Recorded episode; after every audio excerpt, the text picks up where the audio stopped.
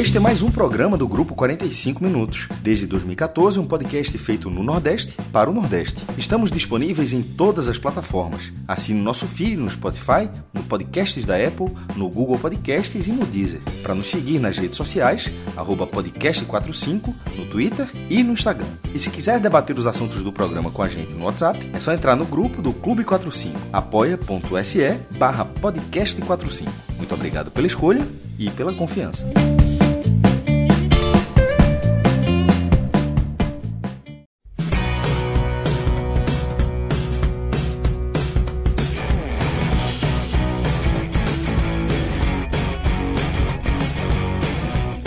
Fala galera ligada aqui nos canais do Grupo 45 Minutos, começando mais uma live do Telecast. Estou aqui com Felipe Assis e Vitor Aguiar para falar primeiramente do Santa Cruz, da derrota do Santa Cruz para o Tocantinópolis eh, e a eliminação né, nas oitavas de final na Série D. Eh, e na sequência vamos falar do Clássico Rei, da vitória do Fortaleza sobre o Ceará pela Série A. Eu sou Cláudio Santana, como já falei, já estou aqui com Felipe Assis e Vitor Aguiar. Nos trabalhos técnicos estão Rafael Estevam e Danilo Melo. E hoje uma live tem muito assunto, né? Tem um programa que tem muito assunto. Vamos começar primeiro com essa parte do Santa Cruz, uma derrota é, dolorida, cruel, né? Por, por, todo o roteiro que foi. E aí eu queria começar logo com o Felipe. Hoje a gente não vai enrolar muito, não, porque acho que tem muito assunto para falar, principalmente desse Santa Cruz. E aí, Felipe, o roteiro dessa, dessa derrota, dessa eliminação do Santa Cruz é dolorido, né? Não sei se é exagero falar que o Santa foi melhor. Eu acho que até foi melhor os dois jogos do que o Tocantinópolis. Pelo menos teve mais chances. É, hoje perdeu três gols na cara do gol. É, é, semana passada teve a chance de Mateuzinho, né? As chances né, de, de Mateuzinho. E o Santa Cruz, eliminado das oitavas de final, não chega nem no mata-mata para o mata-mata do acesso. E aí é, é cruel, né, Felipe? É cruel, mas é, com tantos problemas que o Santa teve no elenco, não dá para dizer também que, é, que foi inesperado uma eliminação, é, perdendo tantas chances como foi as duas partidas, né? Não é só hoje, mas domingo passado também, né, Felipe? Bom, é, em primeiro lugar, é, boa noite aí, Cláudio, Vitor, todo mundo está acompanhando a gente. De fato, essa é uma, uma live diferente, né? Porque hoje não tem gracinha, não tem é, não tem brincadeira, não tem a, a, a descontração, né? Como sempre, como a gente tenta fazer aqui. E eu confesso a você que desde o, desde o momento em que o Santa Cruz levou o gol, né, e aos 42 minutos do segundo tempo, a partir desse momento eu tentei me preparar para saber o que é que eu ia dizer aqui. O que é que eu vou falar? Velho? O que é que eu vou falar? E eu confesso que eu não encontrei. Eu não tenho nenhum discurso. Eu não preparei absolutamente nada. Porque tem momento que é muito difícil você falar. Porque você vai falar o óbvio, você vai falar o que já cansou de falar, uh, você vai falar sobre o que você não queria falar, né?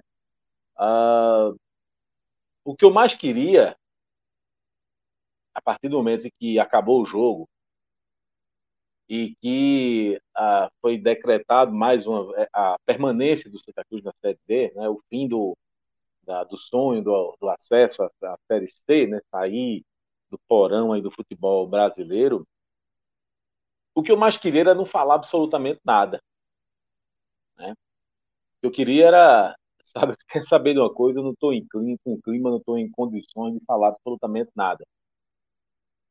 E certos jogadores que estavam até hoje no elenco do Santa Cruz, porque acredito que alguns deles não, não estarão daqui a algumas horas, ou talvez daqui a alguns minutos, certos jogadores não merecem que a gente perca tanto tempo aqui falando deles. Mesmo que seja falando mal até porque parece que não adianta, né? Alguns deles a gente cansou de falar mal aqui e ainda teve gente que foi titular no jogo de hoje. Mas se eu estou aqui é, é porque eu tenho que estar aqui, né? É porque a gente tem que falar, mesmo sem saber o que falar. Tem gente que, tá, que, que, que espera que a gente fale alguma coisa. Tá?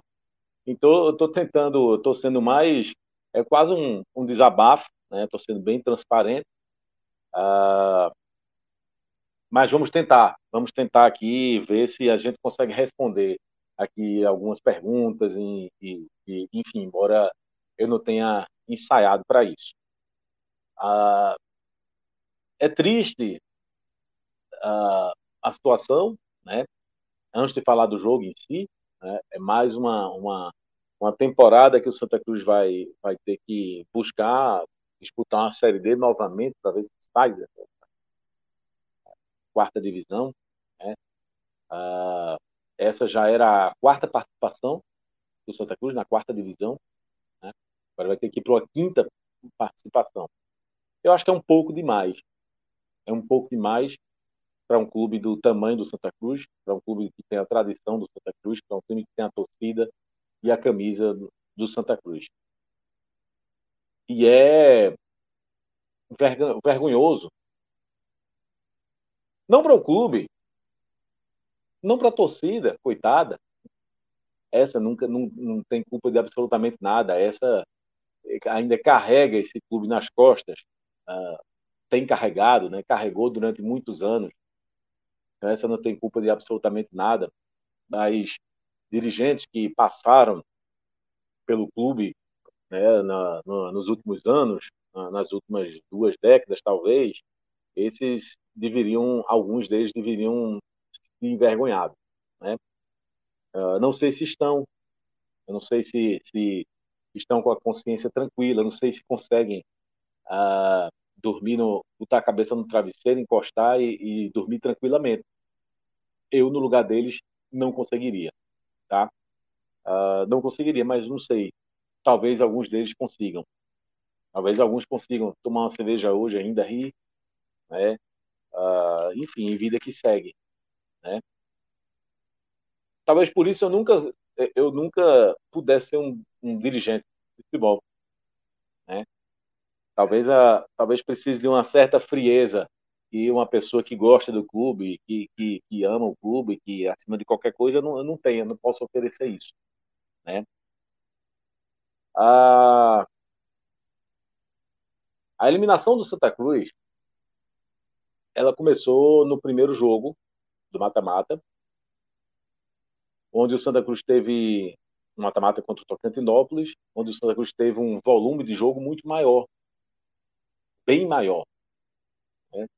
Ah, com exceção ali dos últimos minutos do jogo, até quando o Tocantinópolis estava com um jogador a mais, e aí é, é, o Tocantinópolis foi para cima e conseguiu ser melhor ainda ali nos últimos 10 minutos, mas no jogo como todo o Santa teve um volume muito maior e não conseguiu uh, aproveitar o fato de estar jogando diante de 40 mil pessoas numa, numa Série D, que é uma, é uma coisa que não é para todo mundo.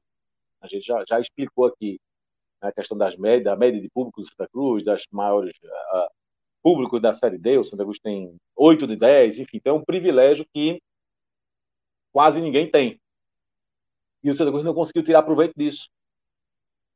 Achou que, que poderia fazer como fez contra o Retrô. Quando não conseguiu tirar proveito do mando de campo, empatou o jogo e foi buscar uma vitória fora de casa. Entre aspas, porque o jogo foi na Arena de Pernambuco e a torcida do Santa Cruz tinha mais de 90%, ocupou mais de 90% do estádio. Desta vez não, desta vez era diferente. Né? Interior do Tocantins, e aí sim o mando de campo para valer do Tocantins, do, né, do Tocantinópolis. Né? É... E aí não conseguiu.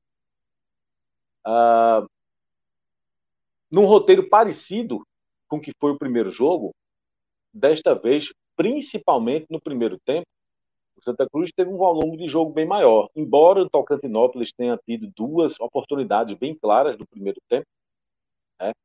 ah, mas o Santa Cruz teve mais, né? teve um volume de jogo maior, criou várias vezes. Mas esbarrou naquilo que a gente vinha falando há muito tempo. É a incapacidade do Santa Cruz, a dificuldade de botar a bola para dentro uma, uma dificuldade, né? Porque o Santa Cruz jogou a, a, Série D sem centroavante. Porque centroavante que não faz gol não é centroavante. E aí, de tudo que o Santa Cruz criou, no primeiro tempo, só uma chance foi com o Chiquinho. Todas as outras caíram nos pés, na cabeça de Rafael Marcelo. E aí, problema é que é, Martelotti revelou-se assim, de uma teimosia impressionante. A diferença. Isso aqui é um cabide, todo mundo sabe o que é isso. Isso aqui pendura roupa. É isso? Você bota aqui, essa porcaria aqui e pendura no guarda-roupa. Qual a diferença de martelote para isso aqui? Que isso aqui é teimoso que sua porra. Certo? Se eu mandar aqui fazer uma coisa, não faz. É teimoso. Isso aqui está de plástico, isso aqui é de plástico. Se começar a pegar fogo, junto desse negócio aqui, eu mandar ele sair, não vai sair. Ele vai se lascar. Vai pegar fogo, vai, vai se acabar. Agora, essa porcaria aqui não enxerga e nem tem ouvido. E Martelotti tem.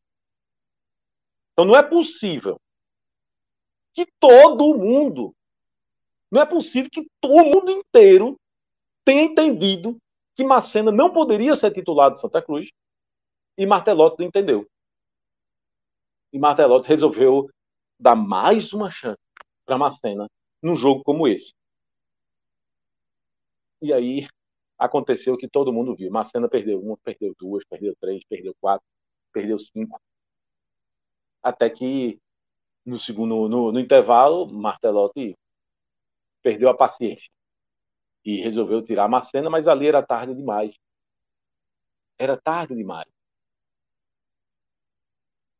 O futebol ele pode ser extremamente uma partida de futebol, ela pode ser extremamente imprevisível dentro de 90 minutos pode acontecer é, é, muitas coisas que você roteiros inimagináveis, coisas que você é, 90 minutos antes jamais poderia imaginar poderia, que aquilo poderia acontecer.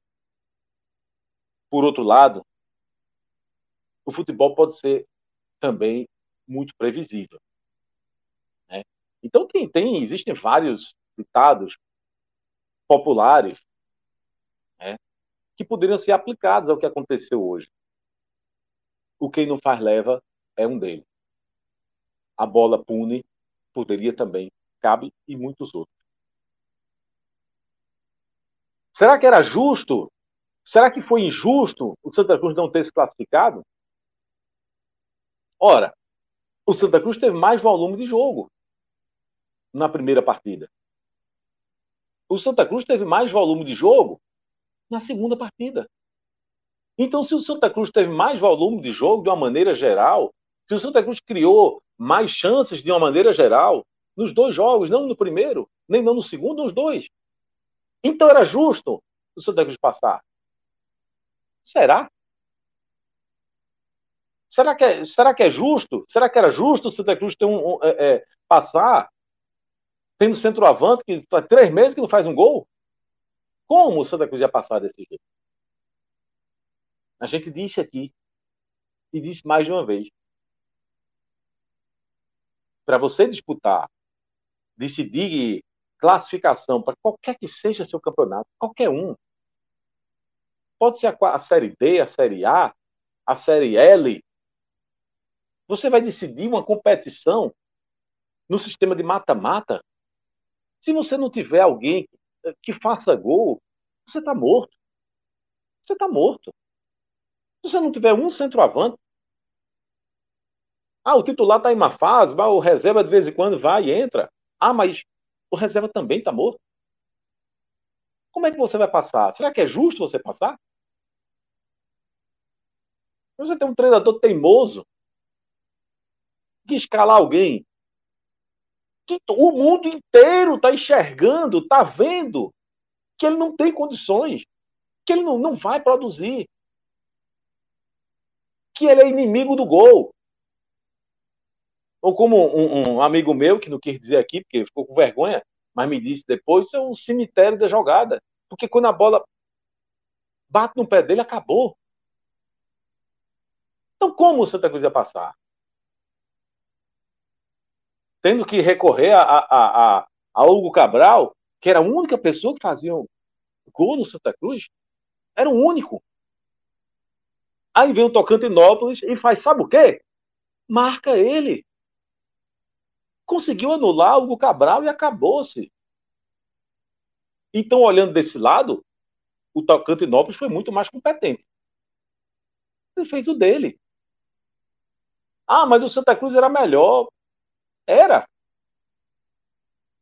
Faz parte. Para você ganhar uma, uma, partida de futebol, você tem que balançar a rede. Você tem que fazer o gol. Não adianta você ter volume de jogo, não tem quem empurra a bola para dentro. O Santa Cruz pagou pela sua incompetência. E olhe que uh, o Santa Cruz teve alguns problemas ao longo da temporada. Né? O primeiro problema era o sistema defensivo, que eu falei aqui 30 vezes. Principalmente no Campeonato Pernambucano, eu falei várias vezes. Rapaz, tem que consertar o sistema defensivo. Tem que consertar, consertar o sistema defensivo. Desse jeito é uma peneira, não pode. Eu falei várias vezes.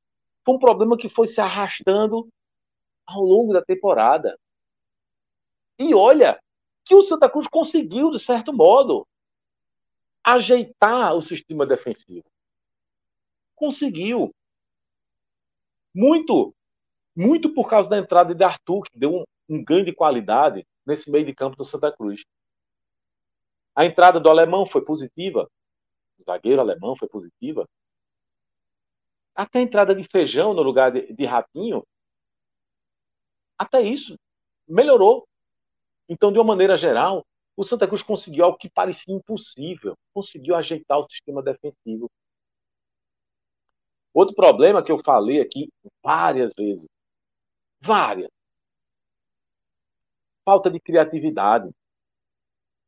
Um time que tem uma dificuldade absurda para criar.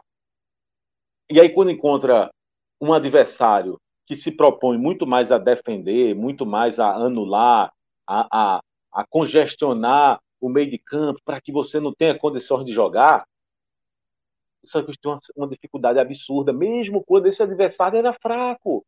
Era fraco. Não é que era grande adversário, não, era fraco. Mas ele, admitindo né, a, a, a sua fraqueza, a sua falta de qualidade, ele conseguiu ser inteligente. Teve alguns times que fizeram isso. E aí bloqueia o meio de campo e, e, e, impede o Santa Cruz de jogar e não tinha criatividade. Mas até essa coisa da criatividade Percebam que contra o Tocantinópolis não foi o maior problema. Porque o Santa Cruz criou, de certo modo. Criou. Não criou uma, uma chance, nem duas, nem três. Criou dez chances. Agora, o que não podia era Mateuzinho ter perdido aquele gol que perdeu no primeiro jogo. O que não podia era Macena esperar que a bola caísse no pé dele a 3 centímetros da linha do gol, sem nenhum marcador por perto, para ver se ele fazia o gol. Porque se não fosse desse jeito, não fazia o gol. Isso não pode. O que não podia era Martelotti teimar até o fim, morrer abraçado com uma cena até o fim. Martelotti, depois que acabou o primeiro tempo, você tira Macena, não fez nada. Não fez nada, professor. Será que não dava para seguir o conselho que eu disse aqui na última live?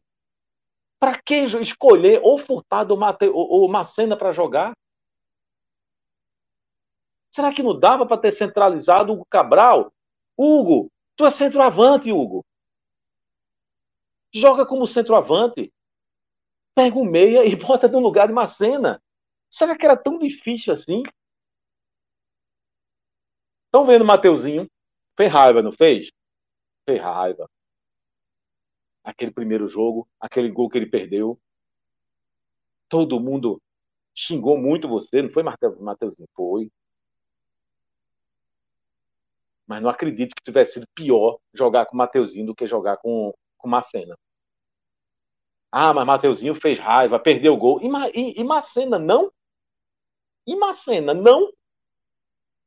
Eu, eu, eu confesso que não, não entendi essa teimosia de Martelotti. Né?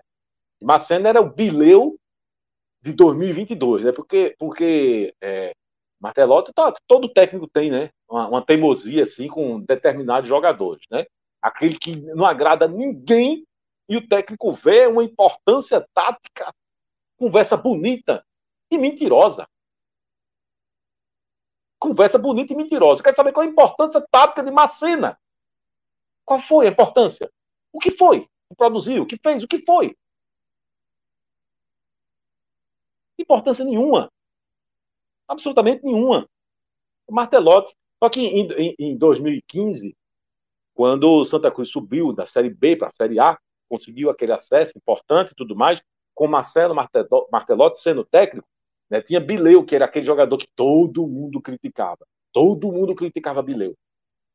Mas Martelotti foi com ele até o fim. Naquela vez deu certo. Fez gol até do jogo no acesso, fez gol. Teve um golzinho lá. De Bileu. Olha. Ele achava que dessa vez ia dar certo. Baseado em quê? Eu confesso que não sei.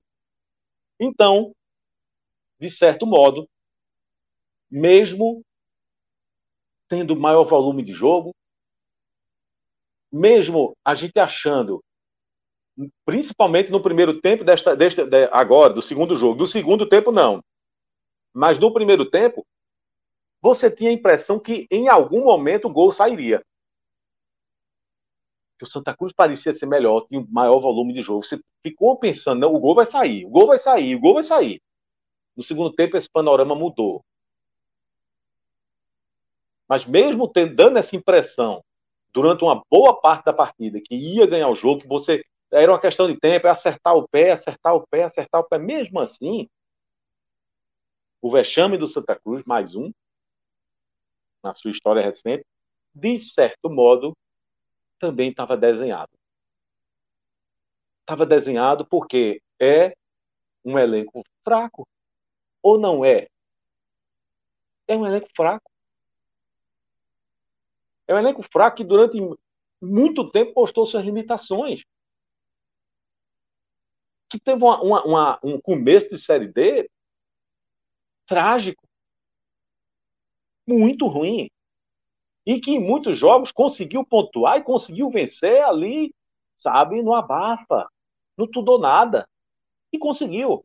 Conseguiu duas viradas assim, muito improváveis, mas no abafa. Não porque impôs seu melhor futebol, em momento nenhum. É bem verdade que no, nos últimos jogos agora, o time parecia ter estava mais arrumadinho. É verdade. O Santa Cruz de hoje, ele era muito mais arrumado do que o Santa Cruz do, do da primeira fase. Sobretudo com a presença de Arthur no meio do campo, como eu já disse.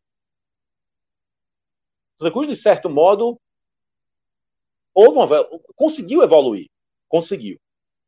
Mas acontece que os defeitos que o Santa Cruz não corrigiu, sabe? Principalmente a, a, a, a ineficiência do seu ataque. Isso é crucial, não pode. Não pode. Existem times bons que conseguem grandes resultados que tem uma lateral esquerda frágil, que tem uma lateral direita frágil, que tem até um zagueiro que, que, que não é confiável. Os dois não. Então você tem que ter pelo menos um zagueiro. Não consegue, não consegue nada. Mas você existem times que são bons uma maneira geral, mas tem um, um, ponto fraco, que é um jogador ali da zaga, que é um pouco intranquilo, coisa e tal. Existem. Mas existem duas posições que são primordiais para qualquer time. Principalmente para o time ruim, como esse do Santa Cruz. Que é um goleiro. Tem que ter um goleiro que de vez em quando faça um milagre. Inclusive, Kleber, que todo mundo tava, tava, tava com medo, como se diz na gíria, torando aço. Ele foi bem. Então era um goleiro e um centroavante. E o Santa Cruz não teve esse centroavante. Então, a eliminação, o vexame, a tragédia, chamem como quiserem, um pouco disso tudo, ele aconteceu porque o time virou, o Santa Cruz virou um time que não sabe fazer gol, que só tinha um jogador que estava fazendo gol. E aí basta marcar esse jogador. Santa Cruz, de certo modo, tornou-se previsível. E o mérito do, do Tocantinópolis é esse. Tem enxergado onde é que o Santa Cruz poderia conseguir essa classificação, ter identificado isso e de, ter, e de ter conseguido colocar em prática o plano que é anular esse jogador. E aí acabou-se. Virou um time de, de muita de muita vontade, mas de pouca força. E foi desse jeito que não conseguiu passar pelo Tocantinópolis e, pasmem, talvez o, agora venha, agora venha a informação bem curtinha, mas que talvez seja mais contundente. Quando o Santa Cruz leva o gol aos 42 minutos do segundo tempo, a partir desse momento, o Tocantinópolis esteve mais perto de fazer o segundo do que o Santa Cruz de empatar o jogo. Essa, eu acho que é a informação mais contundente. E que talvez explique melhor o que aconteceu hoje. Uma pena de se lamentar. É, as cobranças vão ter que acontecer. Daqui a algum tempo, é, assim, a vida segue. A vida segue. Eu não tenho dúvida nenhuma que o torcedor do Santa Cruz, daqui a algum tempo, vai estar doido para ir para um jogo de novo. E renova a esperança. Vamos embora, é esse ano. Não é não, é no próximo. Né? Torcedor é isso. Mas o momento, de fato, é, é, é absolutamente constrangedor. E a diretoria do Santa Cruz e a presidência do Santa Cruz é quem tem que ser cobrado nesse momento. Esse, esse final de jogo, Felipe, você falou aí do, do Tocantinópolis ser melhor, assim, eu fiquei impressionado como tinha lance que os jogadores do Santos paravam de correr, assim, se entregaram completamente depois que saiu um gol. É, e aí, Vitor, é, eu tava. Assim, o gol que o Santa tomou, aquele popular gol merda, né? Porque você, no final do jogo de mata-mata, tomar um gol, o jogador do Tocantinópolis subir sozinho, é, uma, bola parada, que era para estar tá todo mundo lá dentro da área, todo mundo atento até o último segundo, né? E aí foi um, foi um vacilo grande. E eu tava vendo o jogo, eu vi o primeiro tempo no, na casa do meu pai, e meu pai, a gente vendo o jogo na TV e ele com rádio, assim, toda hora ele dizia: Marcena perdeu um gol, Marcena perdeu um gol, Marcena perdeu um gol. Marcena, teve uma hora que ele já, eu vou desligar o rádio, que eu já não aguento mais ouvir que Marcena perdeu o gol. Ele, é melhor ter a surpresa vendo, assim. A surpresa não, né? A, a raiva vendo, né? Como ele, como ele, como ele falou. Mas aí, Vitor, assim, passa muito por isso, né? Passou muito por esses gols perdidos hoje, sobretudo os de os de Macena. Né? E além desse desse popular gol merda que o Santa levou, né, Vitor? Pois é, Clauber. Eu acho que hoje era poderia ser um jogo se o time fosse pensado de uma maneira mais correta, poderia ser um jogo tranquilo.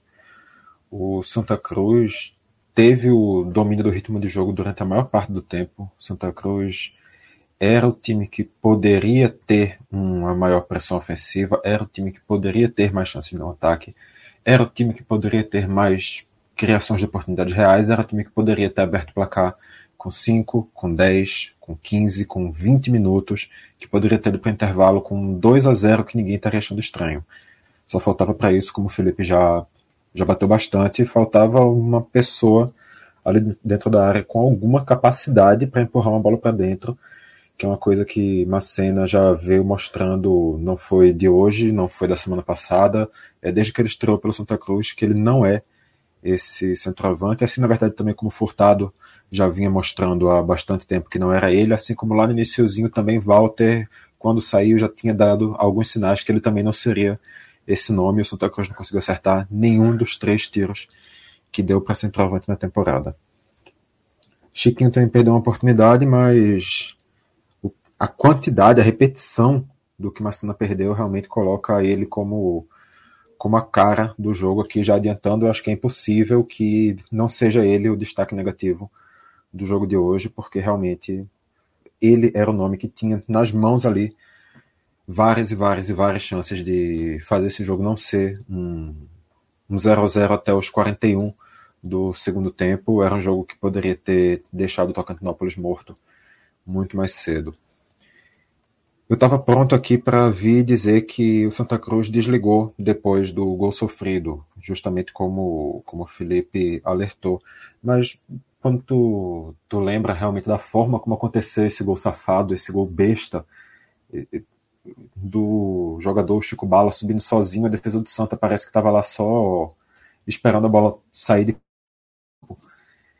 quando isso acontece, eu acho que isso também alerta um pouco que talvez o Santa Cruz já tivesse desligado ali um pouquinho antes de, de sofrer o gol.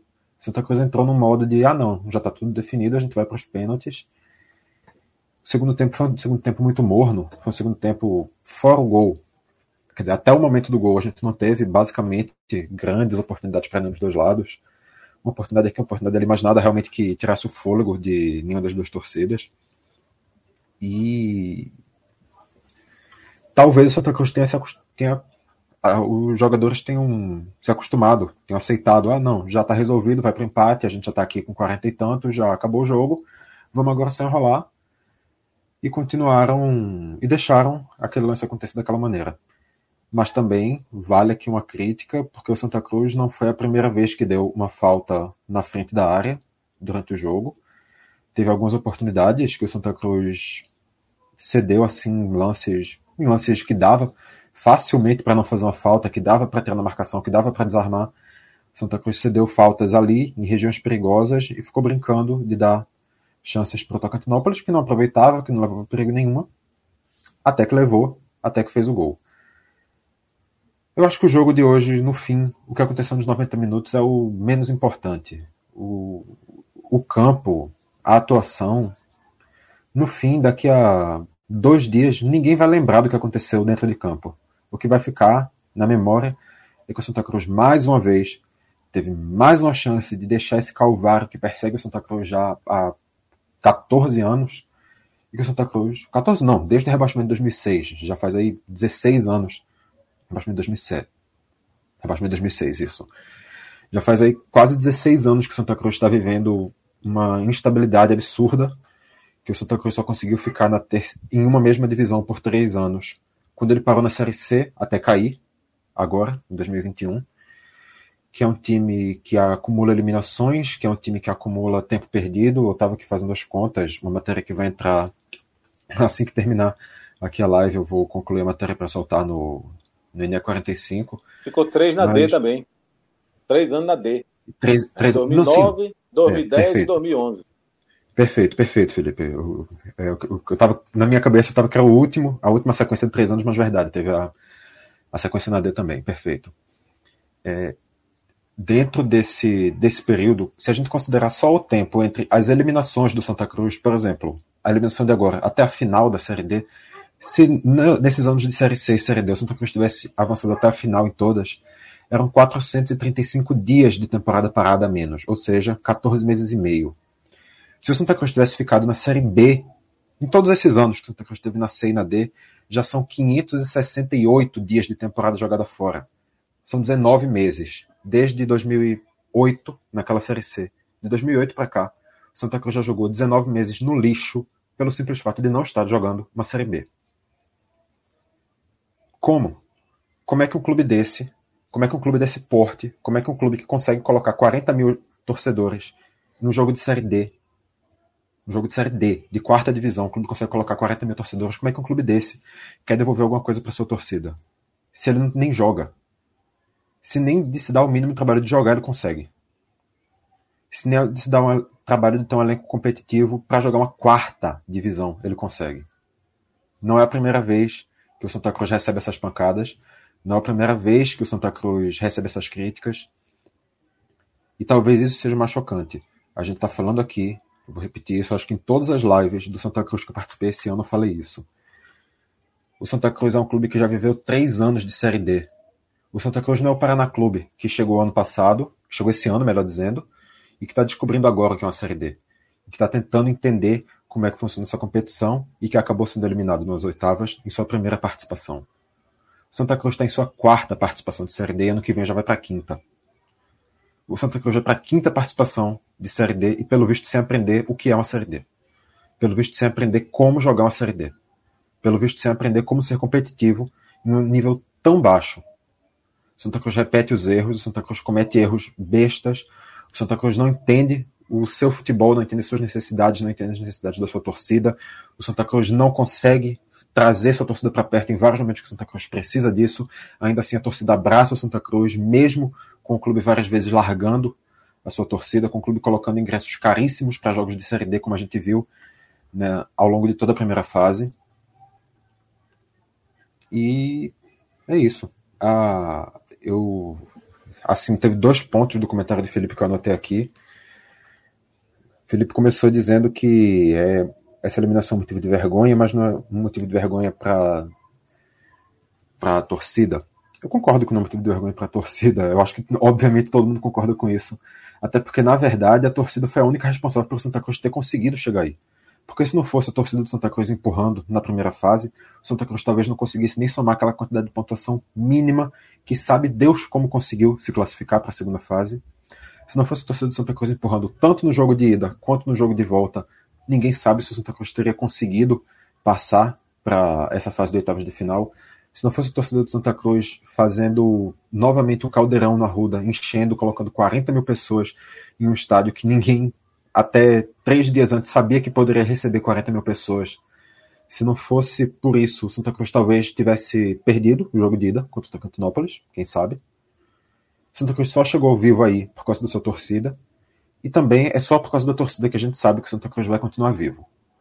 Porque olhando para a história do Santa Cruz, é um clube que vem ano após ano se apequenando, é um clube que vem ano após ano perdendo oportunidades de voltar a ser o que ele foi, a voltar a ser o que ele merece o que a sua torcida merece que ele seja.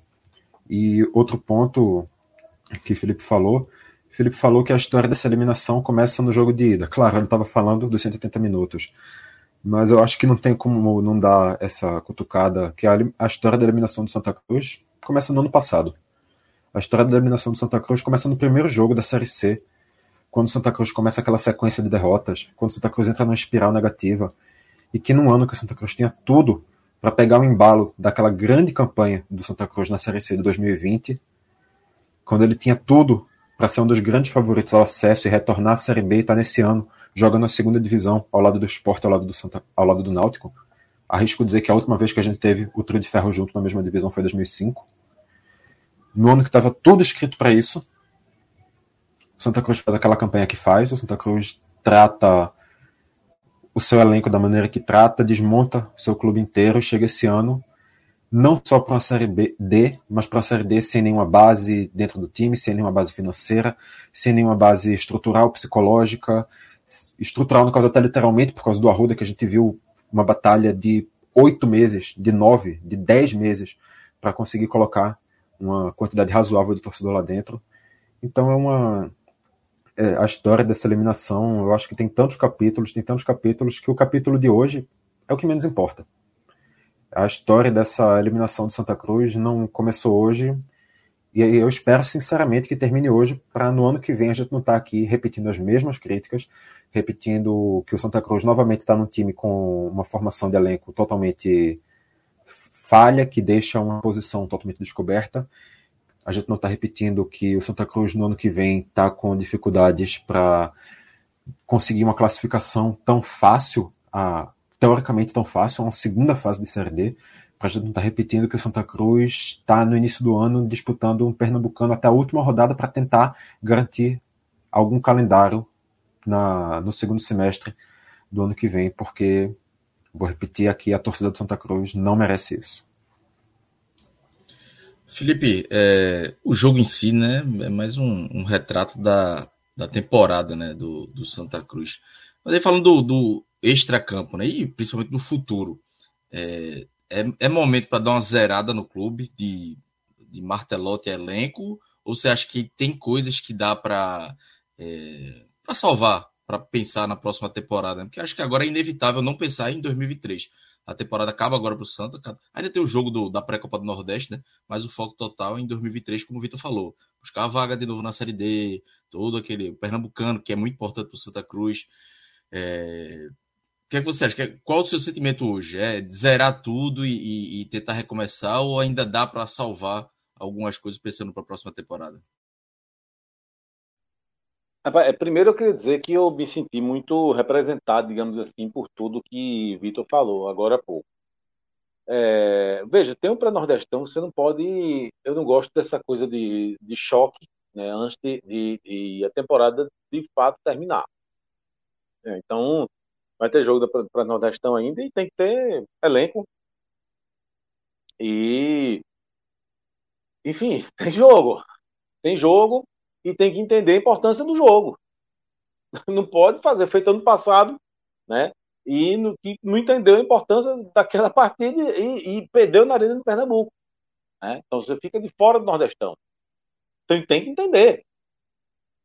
Sabe, eu acho que uh, a, a, as feridas ficam, ficam abertas aí da eliminação na, na Série D. Né?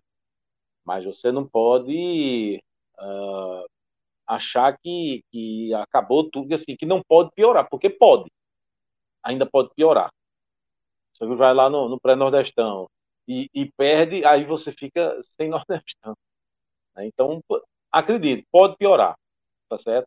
Eu só acho de choque, assim, tratamento de choque, que, aqui, o que eu acho que deveria acontecer, tá? na minha humilde opinião, é que tem jogador que não tem condições de jogar no Santa Cruz. E a diretoria precisa colocar isso na cabeça.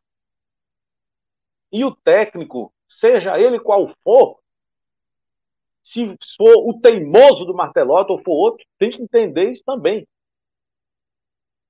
Eu me arrisco a dizer que Macena não vai treinar no Santa Cruz, no próximo treino no Santa Cruz. Eu não acredito. Eu posso estar sendo inocente. Eu posso estar sendo inocente e Macena jogar de titular para o Nordestão. Não duvido, não. Não duvido, não. Agora, eu acredito que está fora, porque tem que estar tá fora. O, o, o, a seleção brasileira de 1990 ela ficou muito marcada por ser uma seleção que tinha um estilo de jogo de Lazarone, que não agradava o torcedor, por ser uma, uma seleção que, que, que de muita marcação e coisa e tal, e que aquela geração ficou conhecida como a geração Dunga. E eu acho isso, eu acho isso tão injusto, porque Dunga era um grande jogador.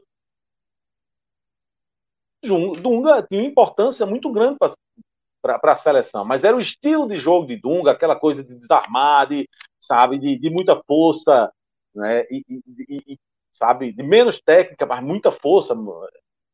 Então, algumas pessoas classificaram aquela seleção de, de, de geração Dunga, coisa e tal.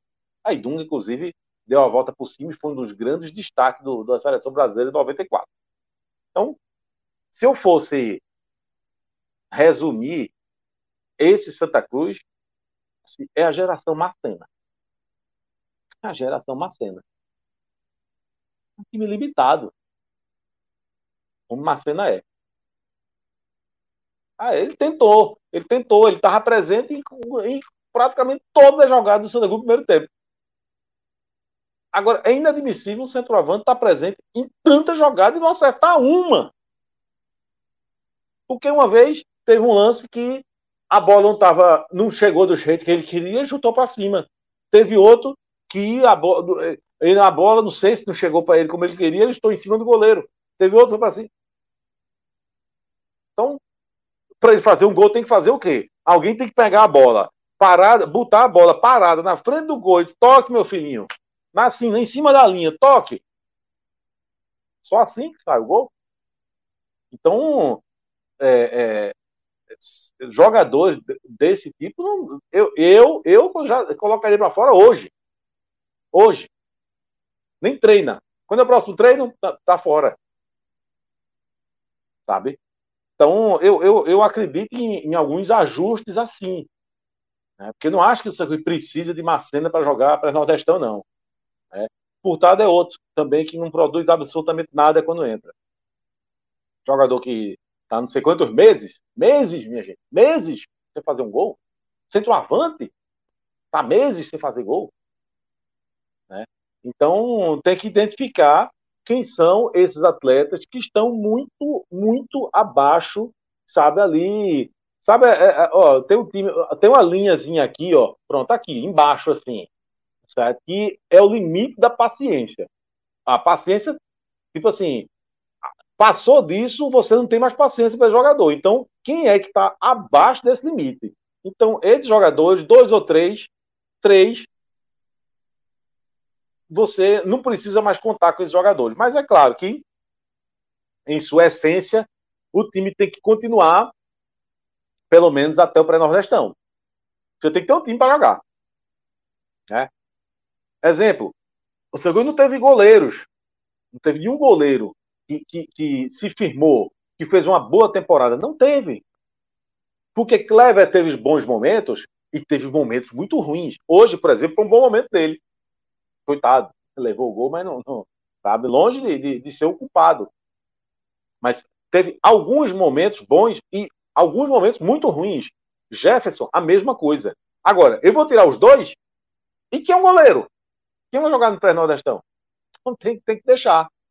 Agora, tem que deixar, não porque eu estou satisfeito com o Jefferson, não porque eu estou satisfeito com o Cleber, tem que, tem que deixar porque tem que ter. Né? Então, a, a, a estrutura, um, um, time, o São Luís tem que manter até o pré-nordestão. Agora, e depois? Que eu acho que é mais, sua pergunta é mais isso. E, e, e depois? O que é que dá para se aproveitar desse time? Aí é complicado. Aí é complicado. Por quê? É, o, que, o que acontece é o seguinte: o Cruz tem montado, nas últimas temporadas, times muito ruins, times muito fracos. E que quando termina a temporada, você pensa, não dá para aproveitar ninguém. E aí bota todo mundo para fora. Só que quando você faz isso, quando você tem um time e você bota todo mundo para fora, imagine o trabalho que dá para você começar a temporada seguinte. Então você tem que começar do zero. Você não tem uma espinha dorsal, você não tem é, é, cinco jogadores, seis jogadores, oito. Você diz, ó, esse aqui é para começar. Ó, eu tenho oito jogadores. Ó, esses cinco aqui dá para ser titular, assim, é, ok, não compromete, não é gênio, mas não compromete, dá para começar. E tem três aqui, sabe, para compor, para banco, coisa e tal. O Cruz não tem conseguido fazer isso. A lógica do Santa Cruz nas últimas temporadas é: monta-se um time, o time é péssimo, desmonta-se o time. Na temporada seguinte, monta-se o time de novo. E tanto é, é verdade que isso é uma estratégia muito arriscada e muito difícil de dar certo, que não tem dado certo. Não tem dado certo. Mas aí vira um dilema. Porque, ah, Felipe, então você acha que tinha que manter uma estrutura. Ah, acho, eu acho que isso é o certo. Eu acho que isso é o ideal, é manter, manter uma estrutura. Aí, você, aí Cláudio e Vitor vem aqui para a ponta do papel. Vamos estar tá certo. Então escreva. Deixa aí sua estrutura. Quem você deixaria? Aí fica difícil. Aí fica difícil. Né? Então vamos lá. Goleiro, como eu disse, nenhum agradou. Eu vou tentar. Eu vou tentar fazer aqui uma, uma, uma montar uma estrutura, deixar uma, uma estrutura, tá certo? É, eu acho, assim, que se tem um jogador que, é, desde que entrou, ele tem sido, de certa maneira, consistente e que, que, que é, é um jogador, assim, Arthur, Arthur é um jogador, é um jogador que, que ajudou muito o Santa Cruz, né? desde, que, desde que entrou. O Jefferson Feijão, é, assim, ele não, longe, de, de, longe de ter sido, sabe, brilhante, longe disso, mas também não, não comprometeu. Talvez pudesse ser alguém para ajudar, para você tentar, sabe, não, não começar a temporada zerado. Hugo Cabral, claro, Hugo Cabral, mas acho que o Hugo Cabral dificilmente. É, o Hugo Cabral tem, tem, tem espaço aí para né, seguir adiante, mas eu não estou nem analisando isso. A análise não é quem deve ficar, quem deve. Assim, eu estou dizendo, eu estou querendo dizer que se eu quisesse deixar uma estrutura, quem é que eu tentaria? Aí você tem o Cabral. O Cabral é, é, é um cara que estava numa fase muito ruim né, na carreira dele, mas se encontrou no, Arruda. Aí, por mais que não tenha sido efetivo no, nesse mata-mata, em que o Santos foi eliminado, mas olhando ele de uma maneira geral, era um jogador que você poderia tentar ficar. Né? Ah, fora isso, é muito difícil. É muito difícil. O alemão é um zagueiro que, quando entrou, ah, deu uma melhorada, deu uma estabilizada na zaga do Santa Cruz, ok, mas alemão não é nenhum menino mais. Né? Então, não sei, você pensando ali para começar uma temporada, mas fora isso, vamos lá. Eu citei aqui, é, sim, você tem Anderson Ceará, o Ceará é, é, não, não, aguenta um, é, mais que 45 minutos, é, tem uns apagões assim durante a partida, coisa e tal, mas tem alguns lampejos, ele já mostrou alguma qualidade, sabe? Então parou aí. É difícil você, você, além disso, você tentar deixar alguma coisa além disso. Eu acho que era importante sim, viu, Cláudio? Tentando ser mais direta e responder, eu não, eu não faria assim, acabar com tudo, não. Eu acho, eu acho isso uma péssima ideia, você acabar com tudo. Você, eh, eh, sabe, eu, eu tentaria deixar uma base por menor que fosse, tá certo? Porque entendendo que é, é, são jogadores limitados, mas você recomeçar do zero, eu acho que é uma estratégia que é pior. É, é não, não, não é uma estratégia inteligente, não. A chance de você formar outro elenco limitado, sabe, é muito grande. A chance de não dar certo é muito grande. E, e Martelotti, Felipe? Seria o teu treinador para 2023? Rapaz, essa é a pergunta mais difícil, viu, Cláudio? Porque ah, sendo justo, porque no calor da, da, da, aqui da raiva, né, da emoção, da raiva, assim, eu tô puto com o Martelotti, né? Por causa da teimosia dele, sabe? Porque pense no cara teimoso, né? Mas é preciso dizer que o time melhorou com ele. Houve uma melhora com o Martelotti. Você pegar o time de Leston, é porque assim, as pessoas têm, também têm memória curta, é danado, né? Mas você pegar o Santa Cruz de Leston com o Santa Cruz de Martelotti, eu sei que houve algumas mudanças no time, houve alguma entrada de um jogador ou outro que contribuiu para essa, essa melhora. Mas, de uma maneira geral, o time era mais equilibrado com o Martelotti.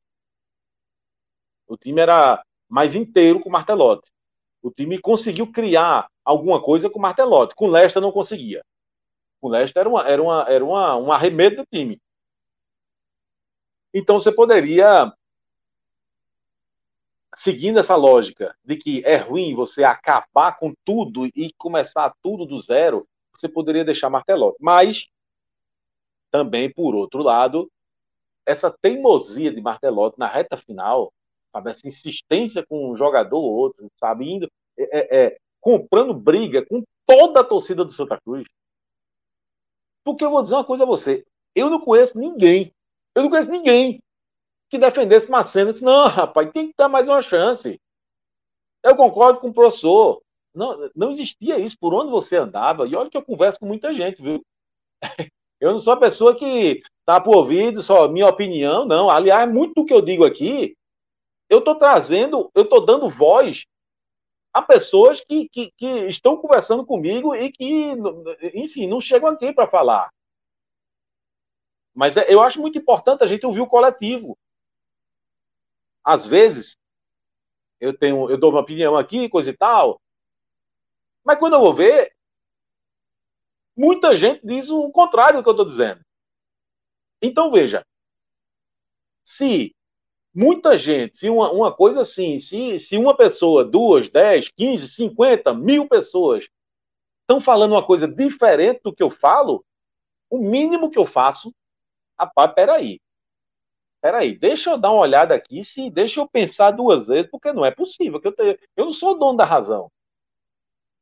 E aí o problema de Martelotti foi achar que era o dono da razão. Desculpa, a teimosia dele. Com a a teimosia, sabe, de não procurar encontrar uma alternativa a um problema sério e que estava na cara que em algum momento podia botar tudo a perder, como colocou então, a teimosia de encontrar resistência, de, de encontrar a solução para isso, eh, foi assim. Foi um, um, um, Ele comprometeu, de certo modo, o, o, o trabalho dele e, e, a visão que a gente tem de Martelotti. Tá certo? Ah, acredito que, que talvez ele seja mantido aí até o, o pré-nordestão para ver o que é que acontece. Né? para ver se, se ganha a partida e, e, e, e enfim, e, alivia um pouco aí a crise, não sei, né? Uh, a gente está falando aqui, mas inclusive até antes da coletiva dele, depois do desde que a gente entrou aqui, né? Eu não, não tive, a gente não acompanhou aqui a coletiva Marteló, então ainda nem vi o que, é que ele falou.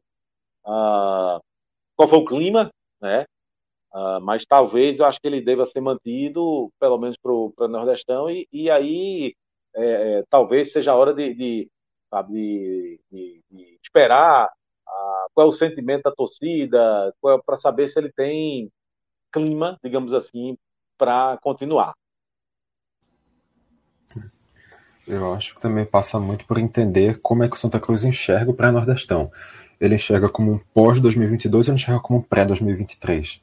Se ele enxergar como uma continuidade de 2022, faz sentido ter alguns poucos ajustes no elenco, manter Martelotti e tentar dar uma continuidade no trabalho para ver se. para ver talvez se mais alguma coisa se salva, se já pega alguma coisa de base para 2023, mas focando primeiro na vaga da Copa do Nordeste. Se, por outro lado, o pensamento for pré-2023, talvez faça mais sentido ter uma reformulação um pouquinho maior, aí talvez pensando inclusive na saída de Martelotti. Não sei se é se seria o caso, realmente não tenho opinião formada nenhuma sobre isso. E e aí ver se o clube conseguiria a vaga, mas também priorizando já algumas ideias, algumas noções para um time de 2023.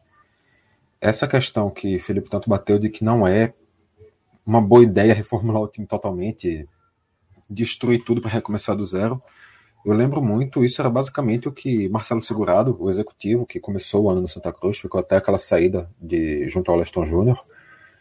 Basicamente toda a entrevista que ele deu enquanto ele estava no Santa Cruz, ele falou isso. A gente teve que recomeçar um time do zero.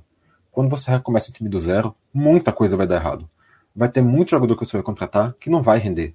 Muita ideia que você vai ter que não vai ser suficiente.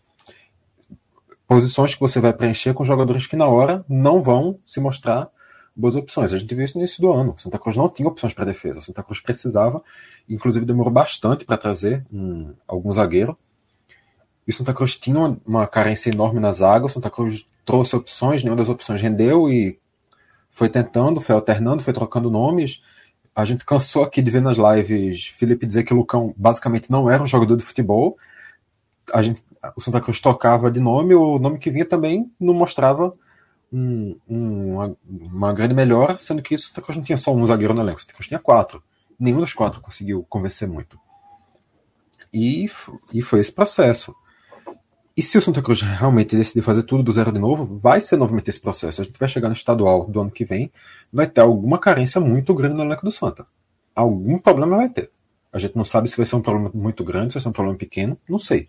Mas vai ser algum problema latente. Se você pegar, você manter a base de alguns jogadores que mostraram que tem condição, nomes que o Felipe citou, eu até acho que dá para ter uma amplitude um pouquinho maior nesses nomes aí. Eu acho que tem alguns jogadores que dá para uma composição de elenco, um Daniel Pereira, Luan Bueno, Ítalo Silva, Mateuzinho, eu acho que são nomes que podem acrescentar alguma coisa a nível de composição de elenco, ainda que você não pense neles es especificamente para a base titular do time.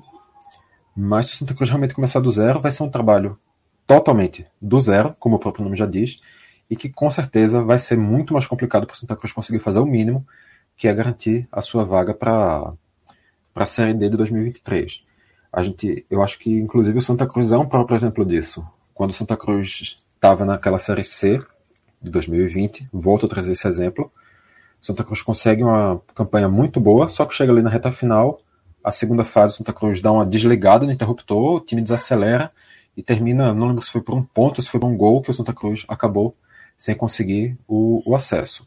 Ou seja, era uma base que claramente tinha muito para dar.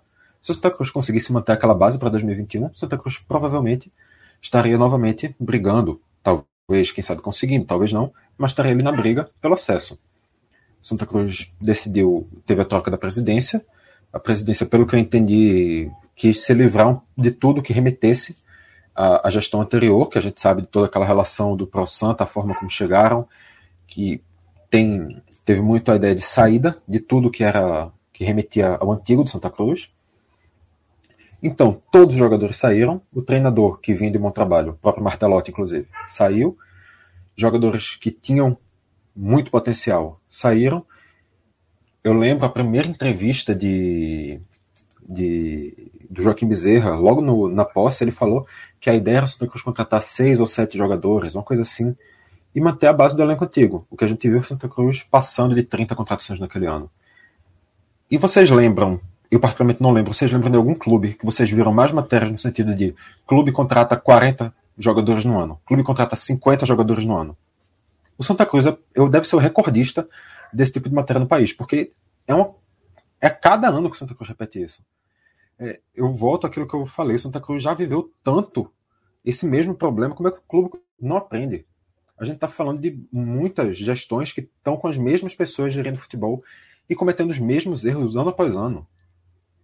Santa Cruz continua reformulando seus elencos do zero, continua vendo que isso não dá certo, e no ano seguinte o que, é que ele faz? Ele vai reformular seu elenco do zero de novo. A questão é que lá em 2010, em 2011, em 2012, pelo menos conseguiu algumas jogas da base subir, empurrar o time para frente. A gente viu Gilberto, a gente viu Renatinho, a gente viu Everton Senna, Léo, Memo, vários nomes saindo e ajudando Santa Cruz. E hoje a gente não vê nenhuma esperança, nenhum sinal de base que vai poder conseguir trazer o que o elenco não, não compensar. Então realmente vai ficar difícil se a gente não tiver, se a gente mais uma vez tiver o Santa Cruz decidindo voltar totalmente para o zero para tentar recomeçar parado na para a próxima temporada ou até mesmo para a Copa do Nordeste, que sim, vai ser muito importante, sim, vai valer muito dinheiro e sim, vai valer calendário. Eu confesso que também não tenho muita uma opinião formada sobre Martelotti. Não. Eu acho que é o pior trabalho dele das vezes que ele trabalhou no Santa, mas ele também já pegou um bonde aí andando, né?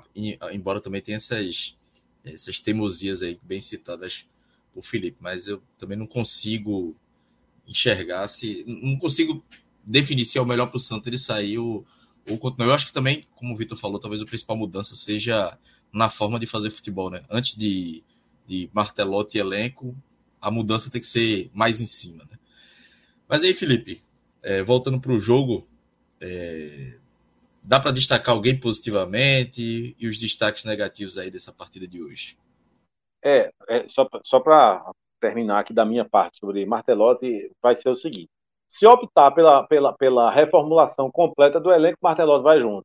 Aí a gente não sabe, a, a dúvida da gente é, é justamente qual vai ser a estratégia, né? Se vai tentar deixar uma base, é, ou, ou, se, ó, quer saber de uma coisa, eu não quero elenco que é, é, de campanha que foi ruim e que, enfim, a, a, se, se a, a, estratégia for reformulação grande, completa do elenco, Martelotti vai no meio, vai junto, né? vai ser um dos primeiros.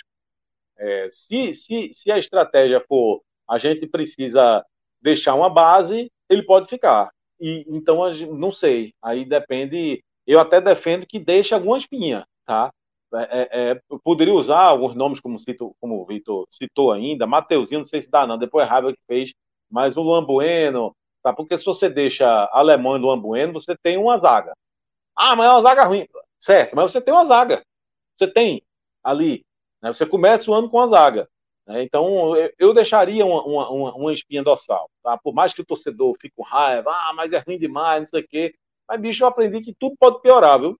Pode ser que, que, que chegar no próximo ano alguém tenha a brilhante ideia de ressuscitar Lucão. Acredite, seja, pode ser pior. Um digão da vida, né? É, é, enfim, pode, pode vir coisa bem pior. Então eu tentaria deixar uma espinha, tá? Se a, a ideia for deixar uma espinha, Martelotti pode ficar. É... Dá para salvar alguém? Dá. Dá para salvar. Dá para salvar Clever.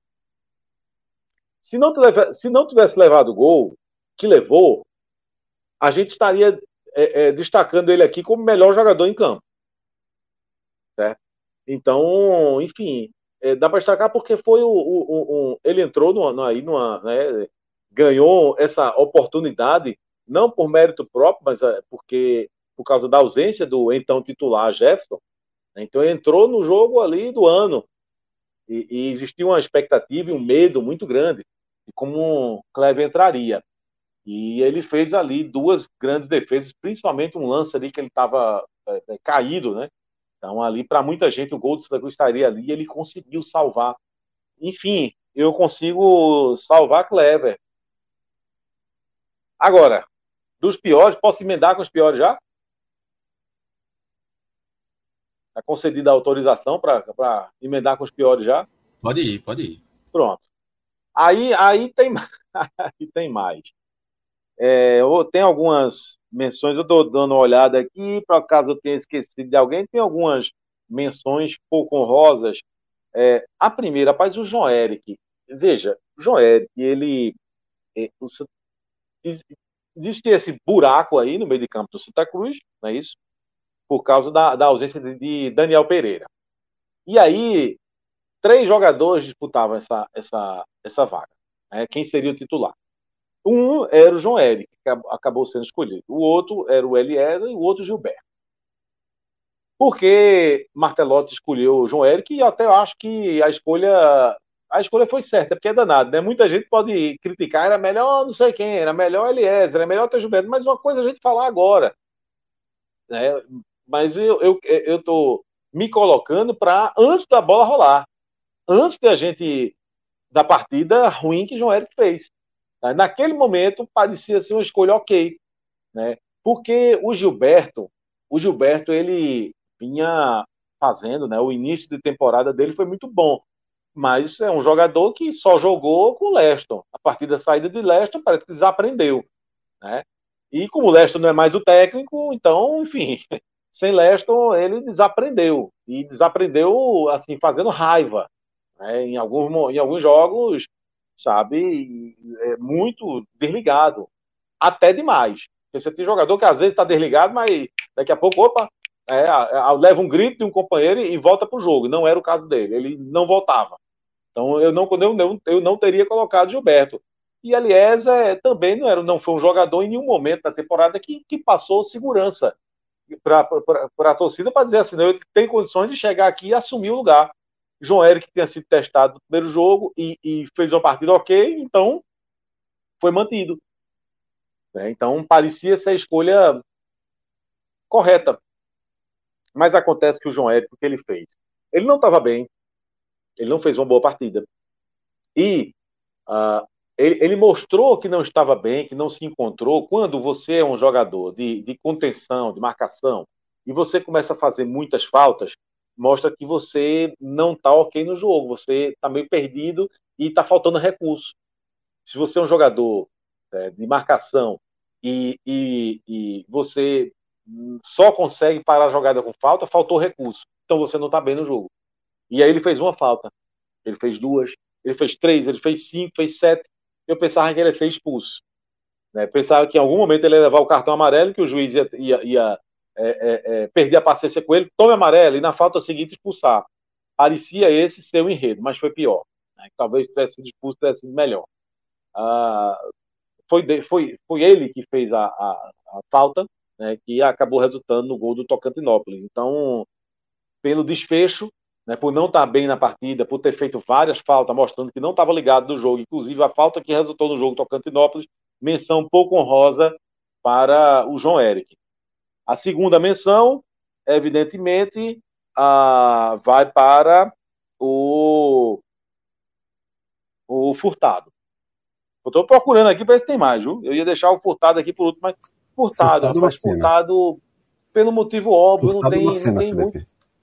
Não, é, esse é o principal, eu tô deixando por último. É, Ah, não, tá, eu- tá, eu- tá. es- Essas são as menções pouco honrosas, né? Depois vem Ah, o- ok. o, pior dos piores, né? Não, tudo bem. Então, o. Furtado é outra menção, eu tô, né? Porque, mais uma vez, ele entra na partida com a responsabilidade de tentar, sabe, a, a- a desencantar, né? A partir de, de- uma partida, de um jogo ruim do, do, do titular, né? É, é, titular sim, né? Marcelo não é titular em lugar nenhum, mas ele foi colocado em titular, não deveria ser, mas foi, né? Então é mais uma vez que o Furtado entra no jogo e não acrescenta absolutamente nada. Um jogador, morto, rapaz. É, ele, o Furtado, ele vinha, ele começou a fazer gol, gols importantes, pegou em clássico, sabe? Gol, gol, gol bonito, gol que teve um gol no jogo, rapaz, que ele recebeu uma bola assim, é, é, girou e bateu com força, golaço, rapaz, me enganou, Furtado me enganou. Eu digo, rapaz, esse cara é bola, velho. É bola, esse cara pode ser banco, não, tem que ser titular, não sei o que, não sei o que. Aí começaram a especular. É, furtado Náutico. Pronto. Acabou-se. Desde esse momento que começaram a especular que ia sair, que ia pro Náutico, que ia furtado, acabou-se. né? A primeira partida péssima dele, inclusive, foi contra o Náutico. Né? Ali no Pernambucano. Ali naquela eliminação, ele foi uma tragédia.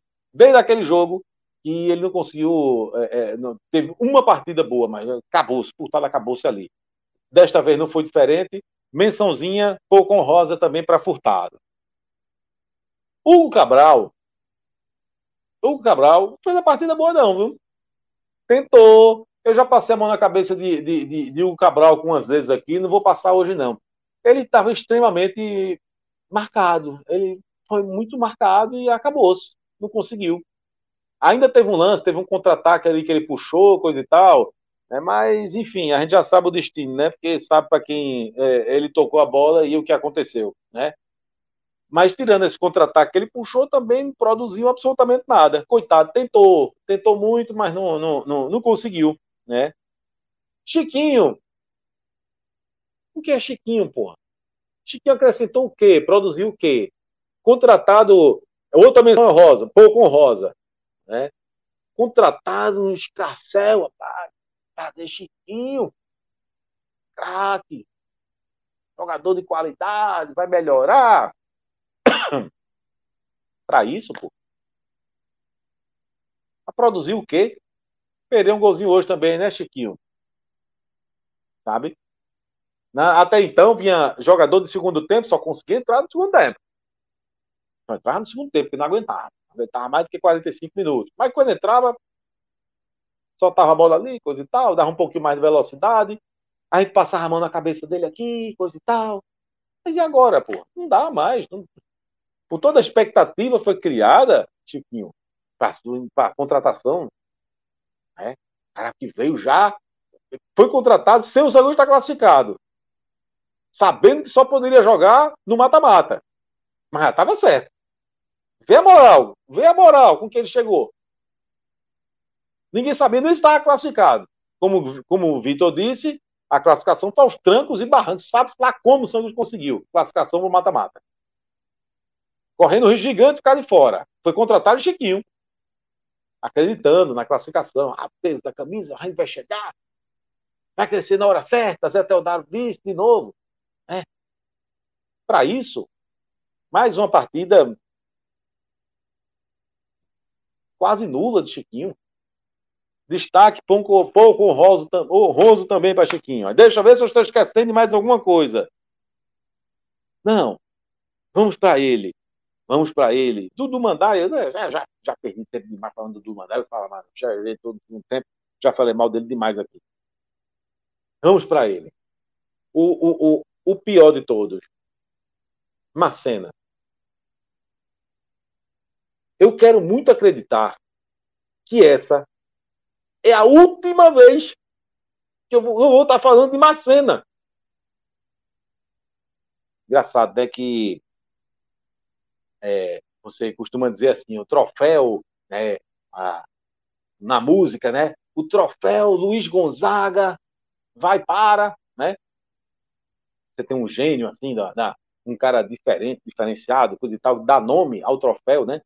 Aí você concede esse prêmio para outra, outra pessoa, né? Mas aqui no destaque não. No destaque, negativos é o troféu Macena de hoje vai para Macena. Rapaz, Martelotti, que teimosia, bicho. Eu pegando aqui essa porra desse cabide de novo, velho. Pra dizer, que teimosia. Eu já falei, mas eu vou falar de novo. Rapaz. Todo mundo disse aqui que Marcelo não tinha a menor condição de, de, de, ser jogador do Santa Cruz. Eu disse uma, duas, três. Aí ele escala Marcena de novo. Que teimosia da bexiga, rapaz. Quero muito acreditar que é a última vez que eu estou falando aqui. Preciso dizer porque que Marcena foi pior? Porque perdeu uma, duas, três, cinco, tá tudo anotado aqui. A quantidade de. que eu botei aqui, a quantidade de vezes. Macena perde o gol. Macena perde o gol. Rapaz. Macena, tenho nada contra você, velho. Tenho nada contra você. Talvez seja uma pessoa, gente boa, não lhe conheço. Estou falando de você como pessoa, não. Estou falando de, do cidadão, não. Mas como jogador de futebol, velho, eu quero você longe do Santa Cruz. Tá certo? Então, é, errou quem ele contratou e errou quem ele escalou. quero acreditar que essa é a última vez que a gente está falando dele aqui. Vitor, pode me dar aí seus destaques, aproveitando. Felipe tem um comentário aqui de Rodrigo Carvalho na maldade, né? Só perguntando quanto é que foi o jogo. Rodrigo tá, tá tripudiando aí. Quer mandar um abraço para ele, Felipe? Não, né? Melhor falar no privado que quer falar, né? Rapaz, eu vou dizer uma coisa. É, Rodrigo Carvalho, para quem não conhece, é assim, é um cara que ele é inspirado, em, ele se inspira em Fred. É o ídolo dele é Fred. Então, por aí você tira. Né? Quem é Fred? Algumas pessoas podem achar que eu não gosto de Fred, mas eu já disse que não, eu gosto de Fred. Agora, Fred só é aquele cara que, se algum dia eu estiver na rua e olhar uma cena assim, alguém dando em Fred, eu não, não me conto comigo para matar, não. Não conto comigo, não. Por dois motivos. Por dois motivos. Primeiro, se isso acontecer, muito provavelmente o cara que está dando em Fred está certo. Você nem o que é, mas está certo. E segundo, se eu chegar aqui, não, porra, não dá nele, não, não sei o que, não sei o que, sabe o que vai acontecer? O cara vai dizer, vai apanhar também. Pronto, eu vou me lascar também. Então, Fred Figueiredo, que é esse cidadão que eu estou falando, Rodrigo Carvalho, ele. Eu não sei porquê, mas ele, ele tem Fred como ídolo. Aí ele, ele fica. Né, companheiro, um abraço, viu, companheiro? Eu não resisti, não. Vou mandar um abraço. Rodrigão, tem um cara bom. Agora, esse teu negócio de, de ter Fred como ídolo, não dá, não, pô. Vai, arruma outra pessoa. Vitor, ó, esse cidadão aí, cara da porra, Clauber, tá tudo certo. Minhoca, entendeu? Minhoca, porra, faz feito eu, pô. Eu, eu, eu tenho minhoca como ídolo, vê? Não é muito melhor o cara ter minhoca com ídolo do que Fred? É muito melhor. Mas tudo bem, companheiro. Um abraço, viu, companheiro? É, Felipe, tá, sei não. Tem umas fontes aí que dizem que. Tem umas fontes que dizem que o teu ídolo, na verdade, é Diego Borges. Não, não sei. Aí, né? é, veja, aí... a live tava indo. No... Agora. Foi, foi o último tapa na cara de Felipe, né, Felipe? A Essa pessoa daí... que disse isso, não tem pessoas. Não tem pessoas. Você botou num plural aí que não, não tem. A pessoa que disse isso foi Clisma. Foi Patropi. Né? E Patropi, aí é o contrário. Patropi segue os passos de Bolinho. Né? Então, a pessoa que segue os passos de Bolinho é pior do que Bolinho, já cansei de dizer. A pessoa que enxerga em Bolinho um, um cara assim, eu quero, sabe, quando eu crescer, eu quero ser igual a esse cara, tá ligado? E essa pessoa é pior do que ele. Tudo bem, tudo pode, bem. Pode ir, Vitor, nos, nos, destaques. Vamos deixar essa parte aí. O abraço mandado na maldade, mas essa inspiração em bolinha é, é demais. Né? Mas vamos voltar pro jogo. Pode falar aí, Felipe. Ou, oh, Felipe não, Vitor. Então, é, eu acho que eu vou ser um pouquinho mais conciso nos, nos destaques, até porque o Felipe já, já bateu bastante em quem precisa bater. Destaque positivo: o único nome que pode se salvar aí é Clever. Acho que não dá para destacar mais nada além disso. Destaque Quem negativo. Diria, né? Destaque... No último jogo, é. a gente tá elogiando o Clever. Destaques negativos. Macena, não precisa nem dizer porque ele está em primeiro. O João Eric, em, em segundo. Além de tudo que o Felipe falou, ele ainda foi o responsável pela falta que, que gerou gol. Além de todas as críticas, ainda tem essa para se acrescentar. E em terceiro, eu vou citar um nome que não foi citado por Felipe, que é alemão. Recebeu o vermelhinho, eu acho que merece também, porque se não fosse aquela confusão ali no, no ataque aos 46, 48 do primeiro tempo, que ninguém entendeu muito bem porque foi, pelo que eu entendi, alemão deu uma cabeçada, o cara revidou com um soco. Se não fosse por aquilo ali, talvez a história do jogo que a gente tivesse contando aqui fosse completamente diferente. A gente não tivesse, não tivesse até aqui que tá descascando, descascando e descascando o Santa Cruz. Mas eu também queria fazer só dois comentários para encerrar. Um sobre ainda o Santa Cruz, em cima aqui do que Diego Chagas falou. Ele coloca muito bem. SAF não é solução. SAF não é. Calma, vai sair. SAF não é salvação e também exige preparação. Não é um processo rápido, é complicado. Vai ter muita gente agora dizendo: ah, não, é só vender o Santa Cruz. Coloca o Santa Cruz no mão de um empresário que vai começar do zero, que ele vai pegar o clube, vai colocar um investimento vai não sei o quê. Gente, Santa Cruz está na Série D. Qual é, qual é o investimento que a Série D atrai? O que Santa Cruz tem para vender é a sua torcida, o que Santa Cruz tem para vender é o seu estádio. Santa Cruz não tem nenhuma propriedade além disso. O futebol de Santa Cruz hoje não vale praticamente nada. O futebol de Santa Cruz não convence ninguém a investir no Santa Cruz. Santa Cruz não tem uma categoria de base, Santa Cruz mal tem um CT. Então não pense que hoje SAF é uma salvação para Santa Cruz. Não pense que vai ser simplesmente assim, virar uma chave e tudo vai se resolver. E o próprio Diego Chagas também acrescenta depois. Ele diz que é o Rubro que rivalidade à parte, a situação do Santa Cruz não é nada boa nem para nem para o esporte. Isso deixa um campeonato estadual fraco, isso deixa os times sem um comparativo bom para o Campeonato Brasileiro, para a Copa do Nordeste, para a Copa do Brasil. Isso tira vagas de Pernambuco na Copa do Brasil, na Copa do Nordeste. Então, no fim, olhando muito friamente a médio prazo, isso do Santa Cruz também não é bom para os rivais. É bom na hora da, de tirar zoeira, claro, mas para além disso também não tem vantagens. E só então para concluir o assunto Série D, eu acho que vale também citar os outros resultados do Nordeste, né? Que o Bahia de Feira foi eliminado ontem pelo São Bernardo, o América de Natal conseguiu a classificação, repetiu o que tinha feito ano passado, eliminou o Motoclube nas oitavas, vai fazer as quartas de final contra o Caxias, que curiosamente foi o clube eliminado pelo ABC, no jogo do acesso no ano passado. Agora o a América vai tentar repetir a história dos rivais. O Lagarto, que estava no mesmo grupo do Santa, foi eliminado hoje, empatou com o Amazonas na ida, perdeu na volta por 2 a 1 encerra a sua participação. E o Asa teve dois empates sem gols com o Rio Branco do Acre, mas conseguiu a vitória nos pênaltis por 5 a 4 e vai fazer contra o Pouso Alegre de Minas a, o jogo das quartas de final. Pouso Alegre, inclusive, foi o clube que eliminou o Paraná Clube ontem da Série D. Com isso, o Nordeste só vai ter dois representantes nas quartas de final. Isso é a menor representação do Nordeste nas quartas desde 2015, quando só o River do Piauí tinha conseguido chegar a essa fase da Série D. E o Nordeste é, até hoje, a única região que consegue, conseguiu em todos os anos ter pelo menos um acesso na Série D. Está aí nas contas de Asa e da América de Natal, dois clubes de bastante tradição, conseguir manter essa, essa estatística bem importante para o futebol nordestino. É isso. Torcer aí para que a América e o Asa, né, conquistem aí o acesso, que é bom futebol do Nordeste, né? E o América aí já tá penando, né? É, são, se não me engano, cinco anos aí que o América tá batendo na trave. Vai ter mais uma chance agora de voltar para a Série C.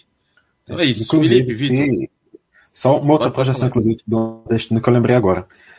Eu não vou lembrar justamente o número, mas esse ano a gente teve o maior número de clubes nordestinos nas séries A, B e C desde que a Série D surgiu.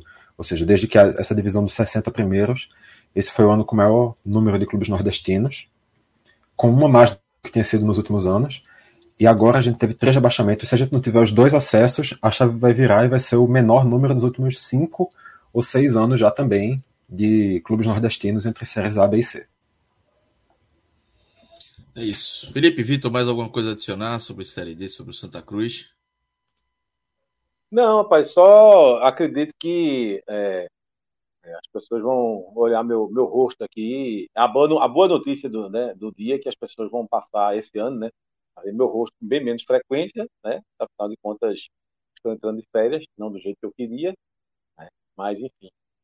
No mais, mandar um abraço aí para os pais, tá, tá certo aí, não só da turma da Avenida Beberibe, a turma da Avenida Abdias, a turma da Rosa Silva, tá certo? E, enfim, um abraço aí para todo mundo que acompanha a gente, né? Que dá essa moralzinha para a gente. Uh, enfim, uh, agradecer, Vitor. Você hoje, rapaz, você ocupou o lugar de clima aqui bem, viu, companheiro? Uh, muito obrigado aí pela, pela, pela parceria. Né? E, enfim, tamo junto. A gente se vê em breve. Com certeza, Felipe, com certeza. Não por aqui para falar de Santa Cruz, mas em outras oportunidades. É, não, nem tão cedo agora, viu? Felipe, qualquer coisa a gente chama pra fazer umas lives do esporte com o Fred. Se quiser, a gente arruma umas pautas aí pra, pra participar de live. Se quiser, já com, o convite é a partir de agora. Não sei se o Fred vai tá. querer, né? É, dependendo, dependendo da live, ele, ele, ele, ele vai chiar, né? Então, o 4x0 contra o CSA, ele ia querer que eu participasse, mas. Né? É, é o do Ituano assim, né? ele não ia querer, né? É, exatamente, aí depende. Mas tamo junto, tamo, tamo, tamo na área. Tamo na área. É isso. Vamos virar a pauta aqui para falar agora do Fortaleza e Ceará, o clássico rei. Já estamos aqui com Léo Fontenelle, Luca Laprovitra. Felipe, Vitor, um abraço para vocês, valeu aí. É, acho que passamos tudo aí do Santa Cruz, foi uma live importante aí. E não tô sereno, não tô certo, acho que precisava, né? Então, valeu, vamos descansar agora um pouquinho, que agora a gente vai falar do, do Clássico Rio. Um abraço, Felipe, um abraço, Vitor. Então, vamos virar a chave aqui. Léo, Luca. E aí, Léo, vamos falar dessa derrota aí do Ceará, né? Falando, começando pela, pelo lado do Ceará. É, 1x0 pro Fortaleza, gol de Moisés. É, e a gente falava, né, no, no jogo de, depois do jogo de quarta-feira, né, da, da Sul-Americana, sobre o clássico, né, sobre o luto que o torcedor ia estar, que você mesmo falou que não estava nem pensando no clássico, mas chegou o clássico, e aí perde, é, é, vem críticas a, a Marquinhos Santos, problemas repetidos, e aí eu queria essa, essa tua análise do jogo, mas acho que é um pouco até do que foi quarta-feira, né, uma análise do contexto do, Ceará, tem uma eliminação quarta-feira e aí hoje uma derrota no clássico que pesa muito, né. É, é, exatamente, Cláudio. Eu acho que.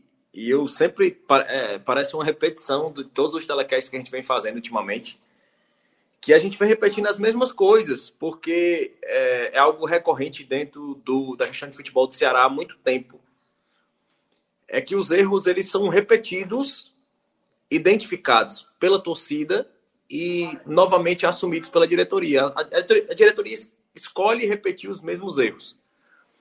E a gente está fazendo um telecast hoje que ele poderia ter o mesmo comentário do telecast de quarta-feira, ele poderia ter o mesmo comentário do telecast da, do fim de semana passado, porque são erros, consequências repetidas de decisões erradas tomadas de forma consecutiva. É, o futebol do Ceará não vem errando de hoje, ele vem errando desde 2015. E são erros. E, e no último, na última quarta-feira eu falei assim, não é porque hoje foi um resultado frustrante. É, o resultado de quarta-feira ele foi um vexame pelo acumulado de eliminações, pelo acumulado de consequências e porque ele foi ruim, ele foi vexatório porque não se via uma perspectiva de que fosse feita uma autocrítica pelo departamento de futebol do Ceará e os erros fossem revistos, avaliados, porque não existe isso no departamento de futebol do Ceará. E hoje, mais uma vez, foi a repetição de erros que se acumulam há vários anos. É, hoje foi mais um empilhamento de fracassos. É, hoje, e, e, a gente falava muito, e você ressaltou bem, assim, que a gente, a torcida do Ceará não tinha clima, não pensava em clássico, e eu cheguei a pensar no clássico hoje pela primeira vez, é, desde então. E quando eu vi a imagem da arquibancada cheia, eu, assim, é inexplicável. É, é, é uma torcida que acumula frustrações. Conseguir chegar a 51 mil sócios torcedores adimplentes. E, e a sensação é que a torcida do Ceará se acostumou com, com fracassos e, a sensação que a gente é, assumiu o compromisso de assim, a gente vai estar aqui porque o que a gente tem é isso. Essa gestão tem mais dois anos e é o que nos resta. E parece que a torcida do Ceará assumiu essa questão do. do... Parece que a gente assumiu essa postura de, de um relacionamento onde a gente vai se doar, aceitar, se acostumar e, e viver esse ciclo de um futebol mal planejado, medíocre. E é uma coisa que me incomoda muito, que foi mencionado várias vezes nas redes sociais pela torcida do Ceará. O Ceará parece que fracassa quando vai buscar algo mais. E eu acho esse um pensamento altamente equivocado. O Ceará não está fracassando algo mais, está fracassando algo menos. No algo menos.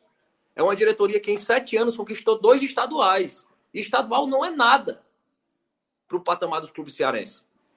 Hoje não é nada. O Ceará está fracassando no algo menos. Não é no algo mais. A gente não está pedindo uma semifinal Sul-Americana, que era bem possível, bem palpável. E isso é um problema de mentalidade. Isso não é um problema de futebol, simplesmente, pura e simplesmente. É um problema de mentalidade que se impregna dentro do clube. Porque em cinco anos de Série A, a gente termina o ano planejando um passo a mais e termina aceitando e comemorando um fracasso e sendo impondo à torcida, sendo imposto à torcida ano a ano. Agradeçam. Ninguém ficou tanto tempo na Série A. Cinco anos foi o máximo que o Nordestino ficou na Série A. Nós vamos para o sexto ano de Série A ano que vem, se conseguirmos permanecer. E a gente vem acumulando fracassos, e eu falo sobre isso. assim A, a derrota nos pênaltis é um. É, é, o pênalti é um momento que está todo mundo olhando ali para aquele momento. Mas em cinco decisões, você perder quatro, não é acaso. Não é acaso. O jogador vai para a bola acumulando, assimilando o fracasso. É, e hoje, e, e, foi, e, mais uma vez, assim, parece que a gente está falando o mesmo filme, repetindo a mesma frase, as mesmas palavras. Hoje, a diretoria do Ceará está agradecendo em respirar dois meses. Porque há dois meses a torcida cobra Marquinhos Santos. A torcida não cobra mais Robson de Castro. A torcida cobra Marquinhos Santos há dois meses. Quarta-feira a torcida cobrou Vina, Fernando Sobral. Então, há, há dois meses, a torcida, a, a, a diretoria do Ceará está respirando. Porque a torcida está enxergando alguém aparentemente pior que eles, que são eles que fazem o planejamento. E hoje o Marquinhos Santos, na grande apoteose dos seus discursos pós-jogos, tentando manter o cargo, hoje ele chegou a um nível absurdo de culpar a torcida. Dizer que a torcida era impaciente. Repito, é uma torcida que tem 51 mil sócios torcedores ativos. É uma torcida que levou mais uma eliminação no ano, a quarta, há três dias atrás.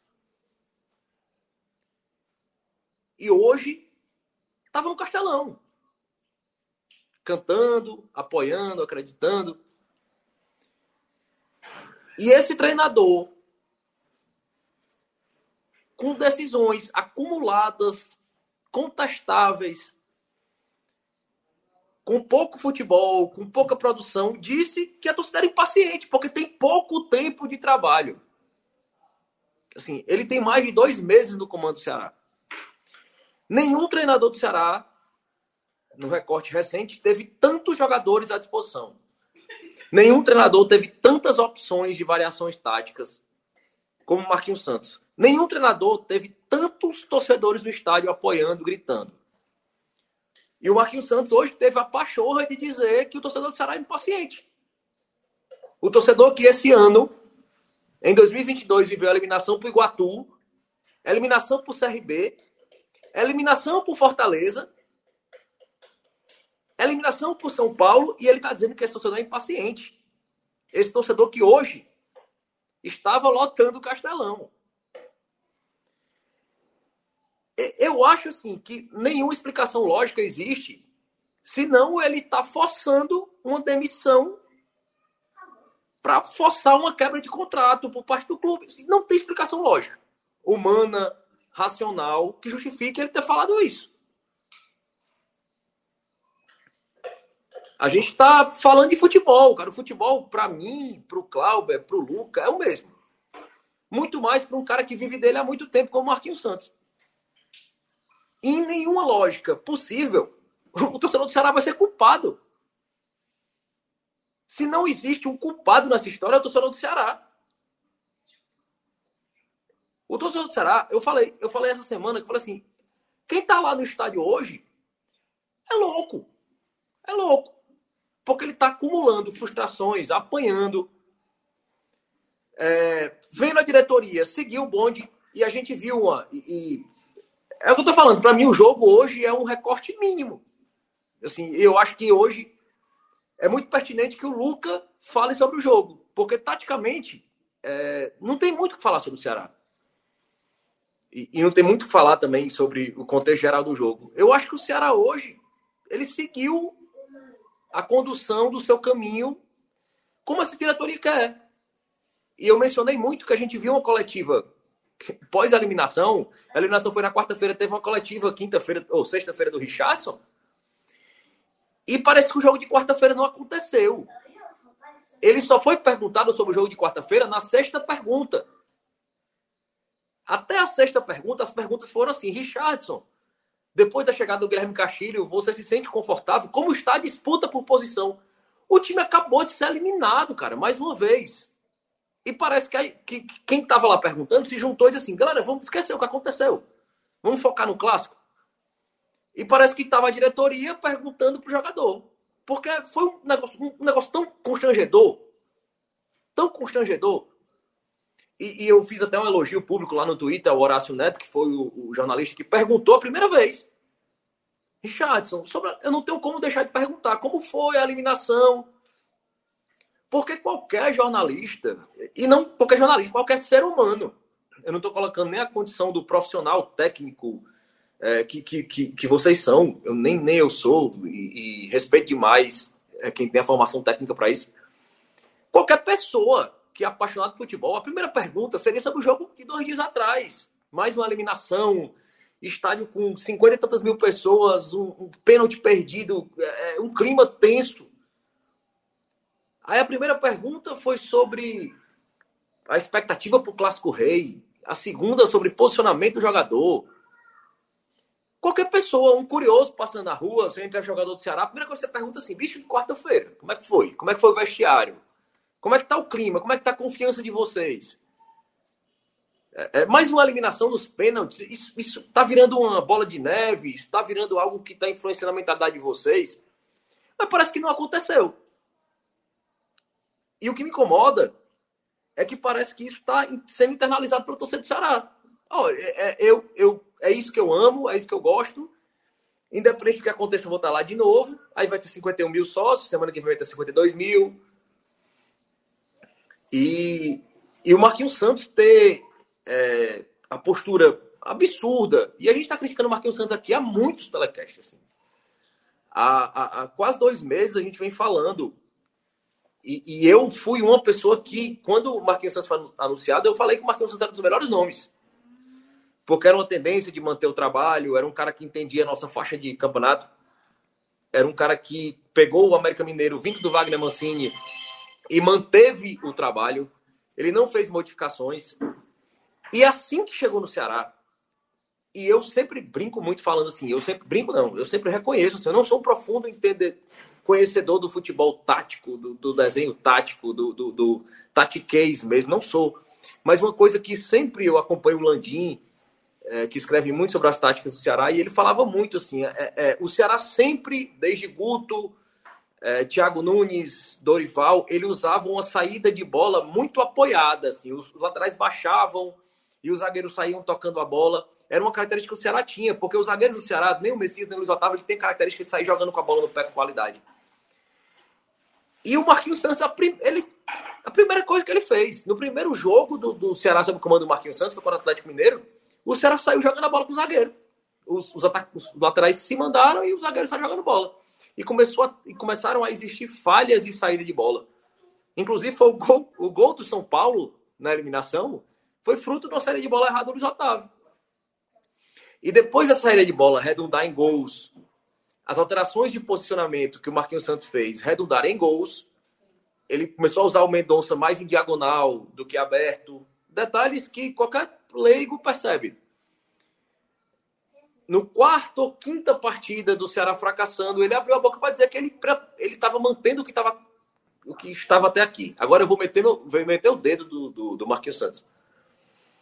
Então era um, era, era um treinador que a cada etapa do trabalho que existia um novo fracasso, ele, ele tentava manter o seu emprego com um discurso vazio, com um discurso que claramente não se sustentava. E hoje ele chegou ao ápice de culpar a torcida. Eu acho que hoje o Ceará foi o melhor retrato da era Marquinhos Santos. Assim. É, você via que os jogadores tentavam em algum momento, que eles corriam, você via que as peças tinham qualidade, é, você via eles, os jogadores incomodados, os jogadores tentando. Mas não, não existia qualquer desenho tático, cara.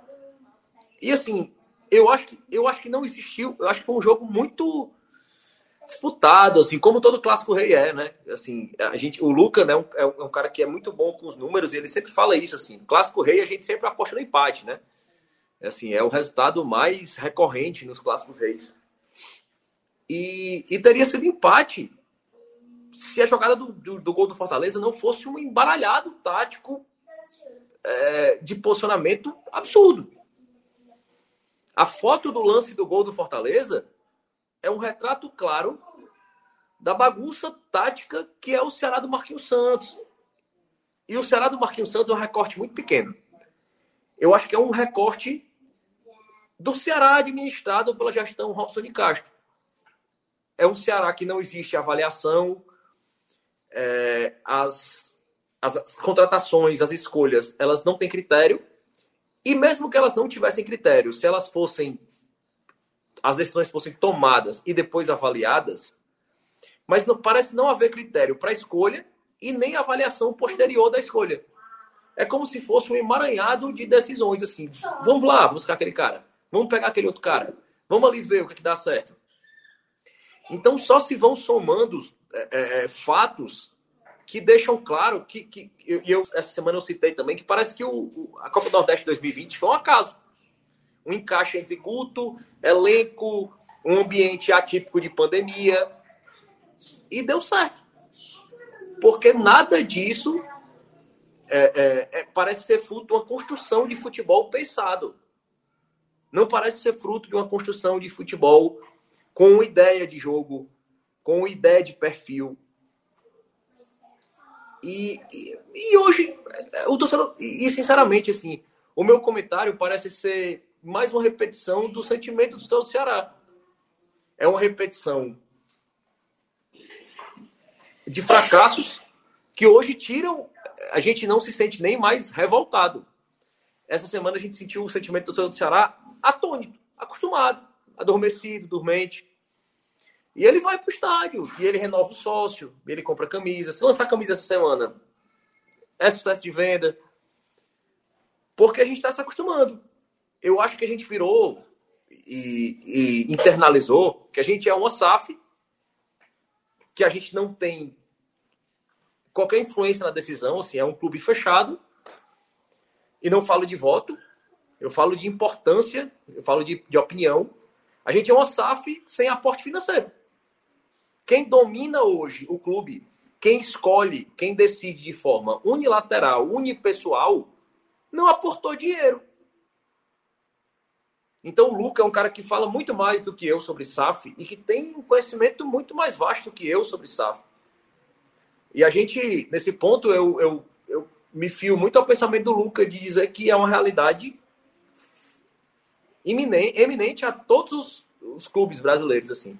Mas quem tiver saúde financeira para esperar mais, acho que vai beber uma água mais, mais limpa no sentido que vai ser um, um processo mais apurado, assim, mais afiado, mais ajustado. Quem está vindo agora no desespero vai errar mais.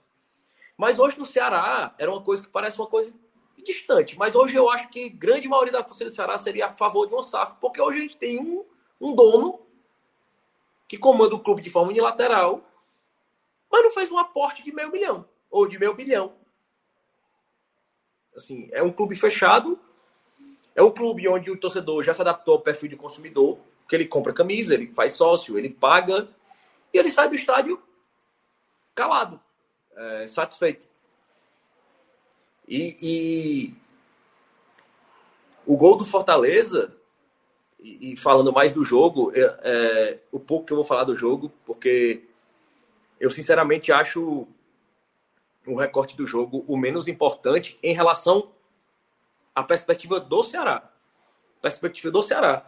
Porque o jogo que eu vou falar hoje, se eu falasse do jogo em detalhes, em jogadas, em recortes, ele seria a mesma coisa que eu falei quarta-feira sobre São Paulo, é, que eu falei no final de semana passado, que eu falei contra o Botafogo. Seria algo muito parecido. É um time sem padrão tático, é um time onde os jogadores mostram alguma vontade, mas mostram nenhuma força mental. E o lance hoje do gol do Fortaleza saiu de uma bagunça tática é, é, comparável à racha. Quando você vê um jogador de 20 anos de idade sendo o último jogador do Ceará e fora da grande área, ele está fora da grande área com quatro jogadores do adversário, é uma bagunça tática comparável a um racha. Um racha. E, é um, um, lance muito é, decorrente da, da, da, ausência da zaga titular. É uma zaga que nunca jogou junto.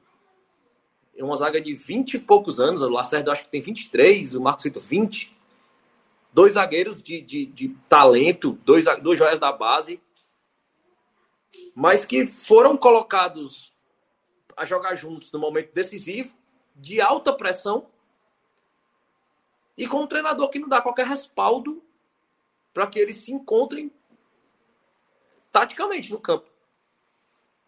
Então eu acho que o, o, o Fortaleza demonstrou mais é, força psicológica mesmo no jogo. Eu acho que Fortaleza se impôs, eu acho que Fortaleza foi senhor do momento. E, e os jogadores do Ceará, por, muito, por muitos momentos, demonstraram muita vontade. Eu acho que os jogadores do Ceará aparentaram querer.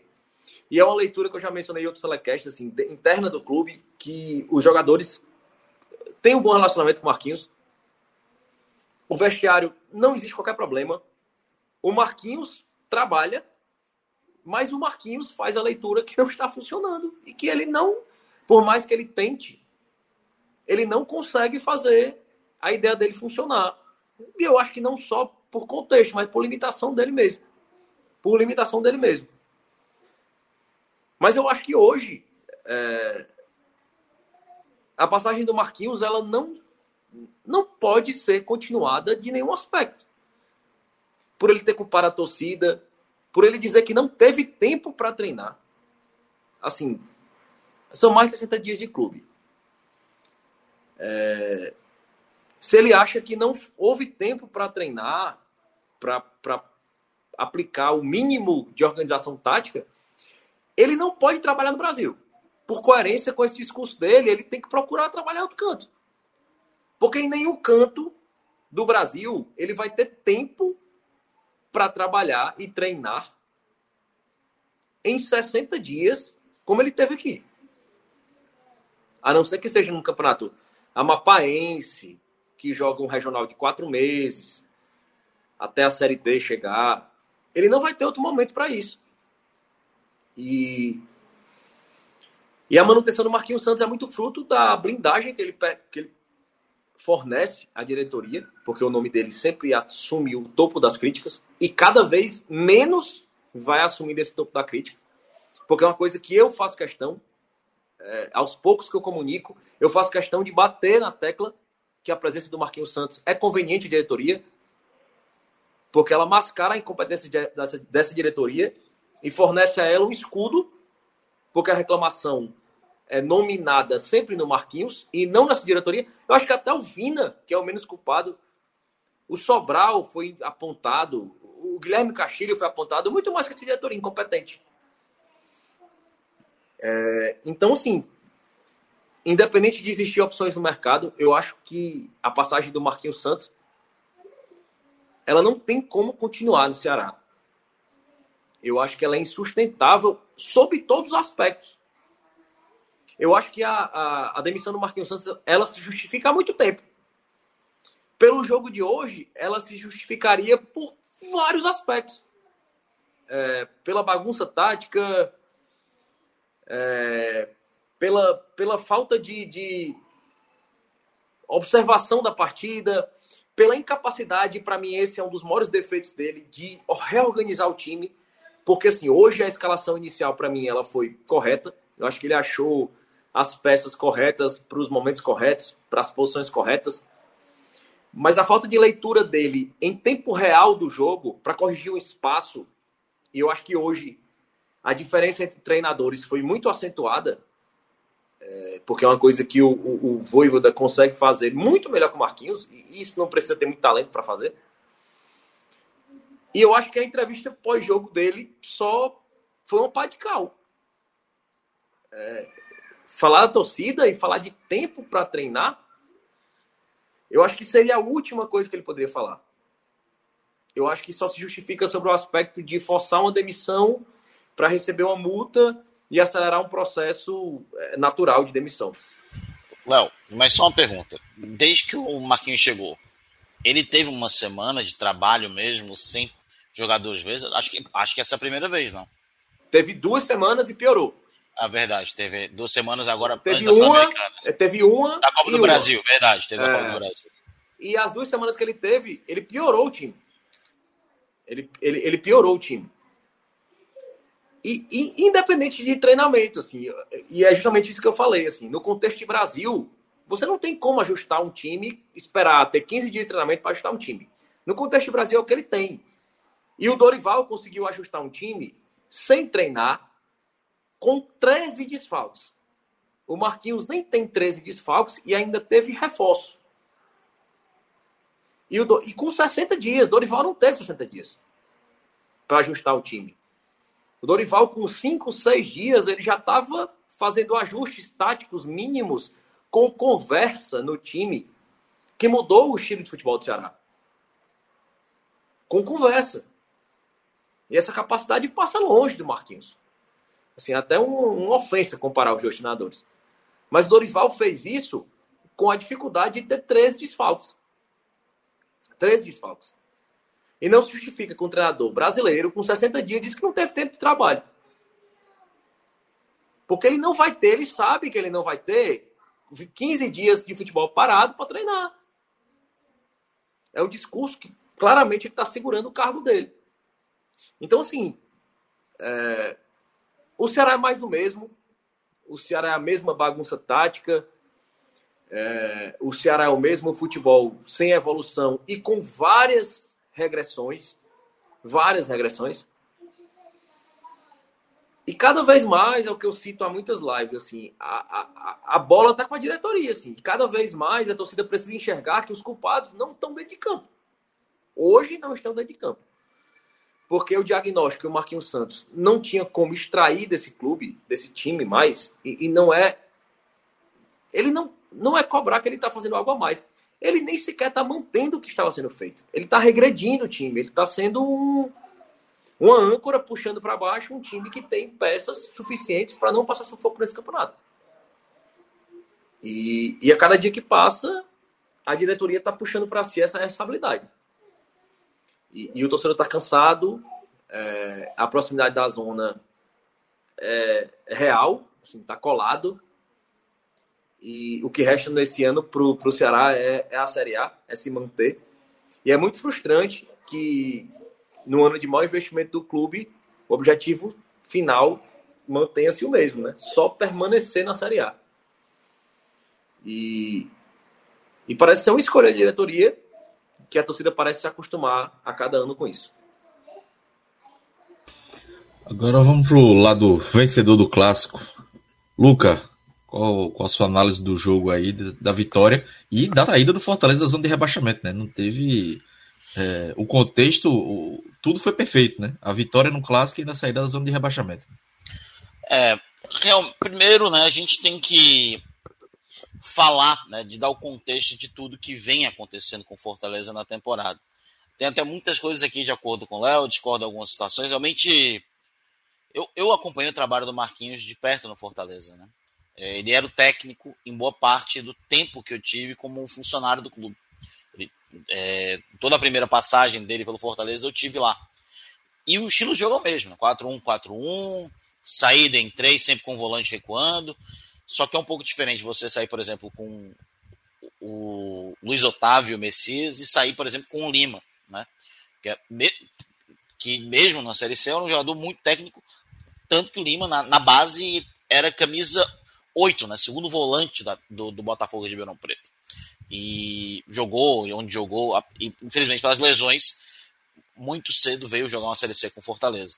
Infelizmente por conta de lesões, até no Fortaleza sofreu com isso. E realmente o estilo é o mesmo, mas não casa com o time do Ceará. É, o Ceará vinha de um jogo cansado, Fortaleza vinha de uma semana é, nova, outra semana descansada. O Fortaleza não descansava há cinco meses, sabe, Cláudio? Até descansar a semana contra o Inter. E no jogo contra o Cuiabá, né, eu lembro, o meu chefe, né, eu, eu sou coordenador de uma escola de inglês, ele disse que ele torce o Flamengo também, nesse dia o Flamengo ganhou, ele queria ver um, uns vídeos sobre o Fortaleza, que ele também ele, é, ele não é daqui, né, ele é de Brasília, e adotou o Fortaleza. E ele veio assistiu a, o pós, não, nosso telecast sobre o jogo contra o Cuiabá, e disse que eu era muito corneteiro. E eu falei, pô, não é corneta, é, é questão de contexto. Porque contra o Cuiabá, o Fortaleza não jogou bem. O Fortaleza não jogou bem. Mas naquele momento eu falei, não jogou bem, tem que se aproveitar dessa semana para melhorar. E é curioso que eu nem lembrei, e na época, naquele dia, eu fiz a associação, por exemplo, com o Ceará do Marquinhos. Porque o Ceará, por exemplo, naquele momento tinha uma semana de, de trabalho e não evoluiu. Então o Fortaleza ele tinha a semana de trabalho para evoluir e evoluiu. O Fortaleza que a gente vê hoje, ele é muito diferente do Fortaleza que a gente viu, por exemplo, até aquele jogo contra o Cuiabá.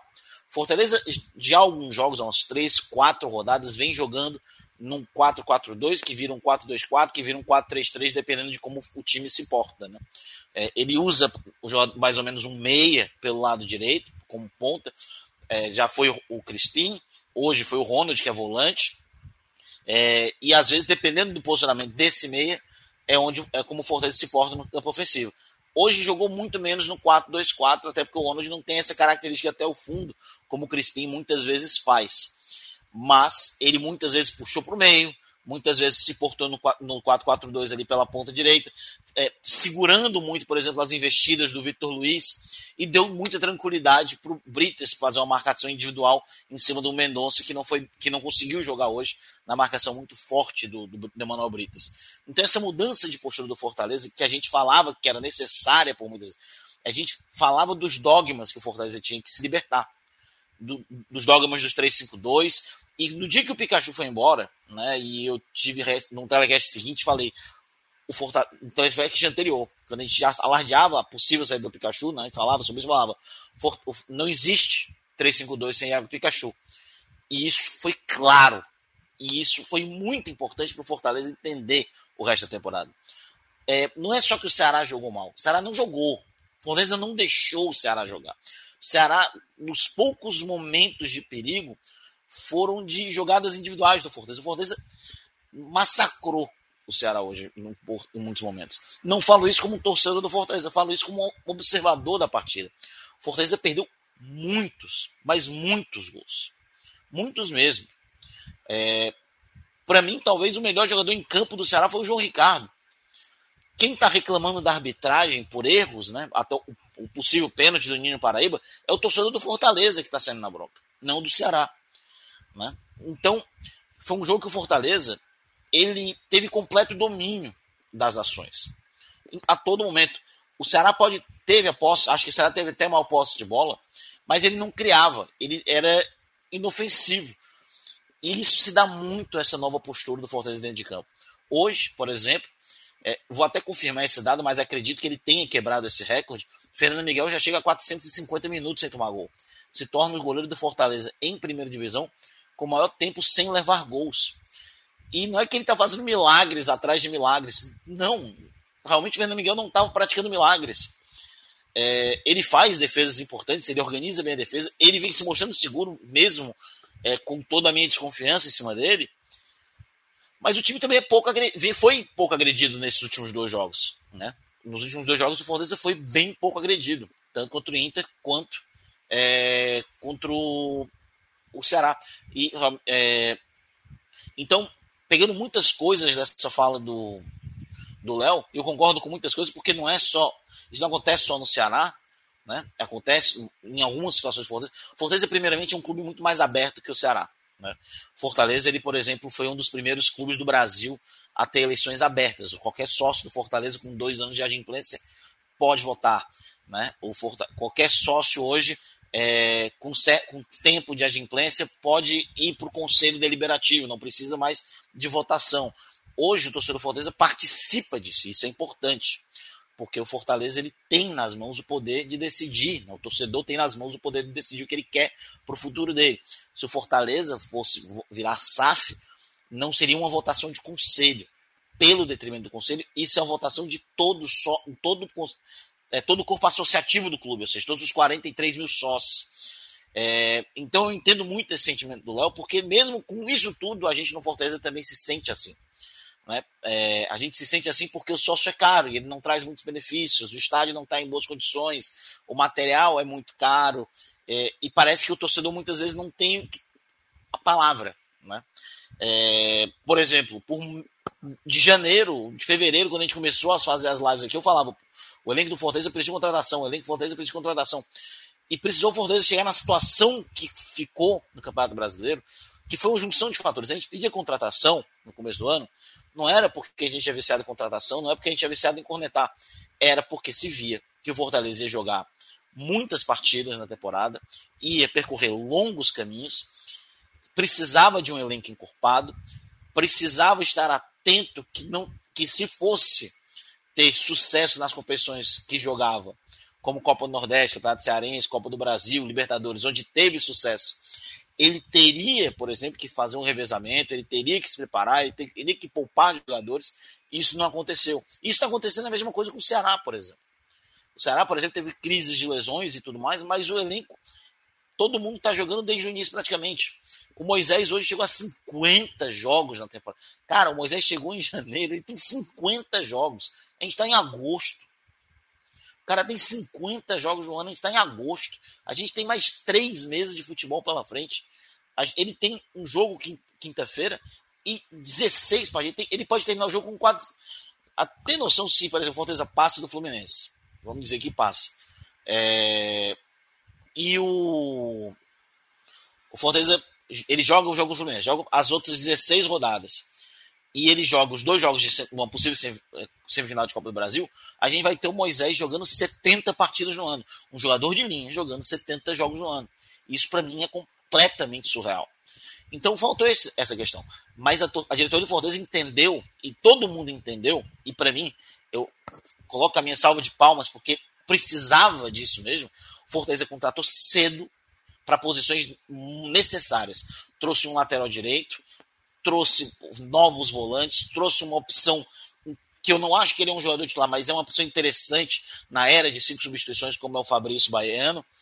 O Galhardo, que ainda não desencantou, mas hoje rendeu bem, hoje foi importante, finalmente, apesar de estar suspenso com três cartões amarelos, foi uma contratação interessante. Tem o Pedro Rocha chegando, que eu estou um pouco curioso, porque ele não vem bem, mas vinha jogando de ponta direita, pode ser uma opção. Amanhã chegam possivelmente dois jogadores, o Liseiro de São Paulo é, deve ser um, é um jogador que não sei como tá, mas me agradava bastante o Liseiro, apesar que parece ter essa história é, um pouco é, um pouco preguiçoso, mas pare... talvez no Fortaleza, né? A gente já viu jogadores como o Lucas Lima, que tinha essa má fama e rendeu em muitos momentos durante a temporada. Hoje, talvez no atual esquema não seja tão necessário ou tão bem quisto, mas é um jogador importante para o elenco do Fortaleza. Então, o Fortaleza ele foi no mercado, ele foi cedo, ele foi. E a mudança passa muito por dois jogadores. E eles dois hoje tiveram um papel muito importante. Brites e Lucas Sacha. O Sacha, quando chegou, eu postei e falei: olha, eu não sei, eu acho que ele não vem para ser titular absoluto. Mas ele é um cara, ele é um motorzinho e de uma pegada inicial muito importante. E o cara tá jogando muita bola, o Lucas Sacha ele é um jogador muito importante na elenco atual. É ele e outro jogador do lado dele. A gente é, ultimamente vem sendo o Ronald, está encaixado, o Ronald que possivelmente fará o seu centésimo jogo na quinta-feira contra o Fluminense, é, pelo Fortaleza, e tá dando certo. E o Fortaleza ele pouco foi agredido. É, quando o Léo fala que o jogo teria sido empate se não fosse aquele erro, aquilo não foi só um erro. O Fortaleza buscou aquele erro. Fortaleza o jogo inteiro buscou aquilo ali. O Fortaleza usou e abusou da bola longa porque o Fortaleza sabia que os laterais não estavam acompanhando. Então, toda hora, o Fortaleza estava num 3 contra 3. E o Fortaleza errou muito essas jogadoras. Muito. O Fortaleza perdeu um caminhão de gols no 3 contra 3, no 3 contra 2. Não foi uma vez que aconteceu. Foram várias. Aquela o Fortaleza acertou. É... Então, o Fortaleza fez 1 a 0 mas 1 a 0 saiu muito barato. Foi barato mesmo. Fortaleza hoje poderia ter feito o que fez com o Inter. Né? Ouso dizer, né? até porque o Fortaleza teve aquela situação do Romarinho ter sido expulso, mas ouso dizer que hoje foi a melhor partida taticamente do Fortaleza na competição é, em questão de domínio do adversário. Porque o Inter, ele também. O Fortaleza foi uma coisa muito atípica. Né? O Fortaleza também teve a questão muito do coração. Hoje não, foi uma aula tática. E não é porque o Marquinhos é ruim, o Ceará é ruim, porque o Fortaleza estava bem preparado. O Fortaleza vem em evolução. Ele vai ter uma sequência de jogos difíceis. Joga contra o Fluminense do Rio. Quinta-feira volta para jogar com o Corinthians no domingo à noite aqui em Fortaleza. O Rio é um pouco menos pior porque não tem escala, é direto, mas ainda assim é uma viagem chata, uma viagem cansativa, jogo decisivo, mata-mata. A gente vai ter que correr atrás do estado e aí já joga contra o Corinthians. E depois, semana livre para voltar para o Rio jogar contra o Botafogo. É, é, jogar uma semana livre para é, descansar e viajar para depois jogar contra o Botafogo aqui de novo. É, o Fortaleza, ele usou bem esse tempo. O Fortaleza usou bem. E o Fortaleza admitiu os seus próprios erros para mudar. E isso para mim é o mais importante. Admitiu que precisava contratar e contratou muito e continuou contratando. Deve chegar amanhã o Liseiro e mais um jogador. Né? Para, não, espero que um lateral esquerdo, que é necessário. Fortaleza, é, o Voivoda admitiu que não dava mais para jogar no seu estilo inicial. Né? Na verdade, nenhum estilo inicial. Ele começou no 4-3-3 com o do Anderson e depois mudou no brasileiro. Mas o, o estilo que ele fez tão, ter tanto sucesso no Fortaleza, ele viu que não dava mais certo, analisou bem o elenco que tinha e veio para um 4-4-2, mesmo base raiz, anos 90, tá funcionando. São três jogos, três vitórias seguidas, três jogos sem sofrer gols. Não levou gol nos, em quatro dos últimos cinco jogos. É, a única derrota foi aquele azar mesmo, que eu posso dizer agora, no, contra o, o, o Red Bull Bragantino. E o Fortaleza deu o primeiro passo, na minha opinião, para recuperação. Esse é o primeiro passo. Foi sair da zona. O Fortaleza está na zona desde a segunda rodada oficialmente. Dessas 22 rodadas, o Fortaleza teve, chega, é, sai depois de 20 rodadas da zona. É, dessas 22 rodadas, a gente teve 14 na lanterna da competição.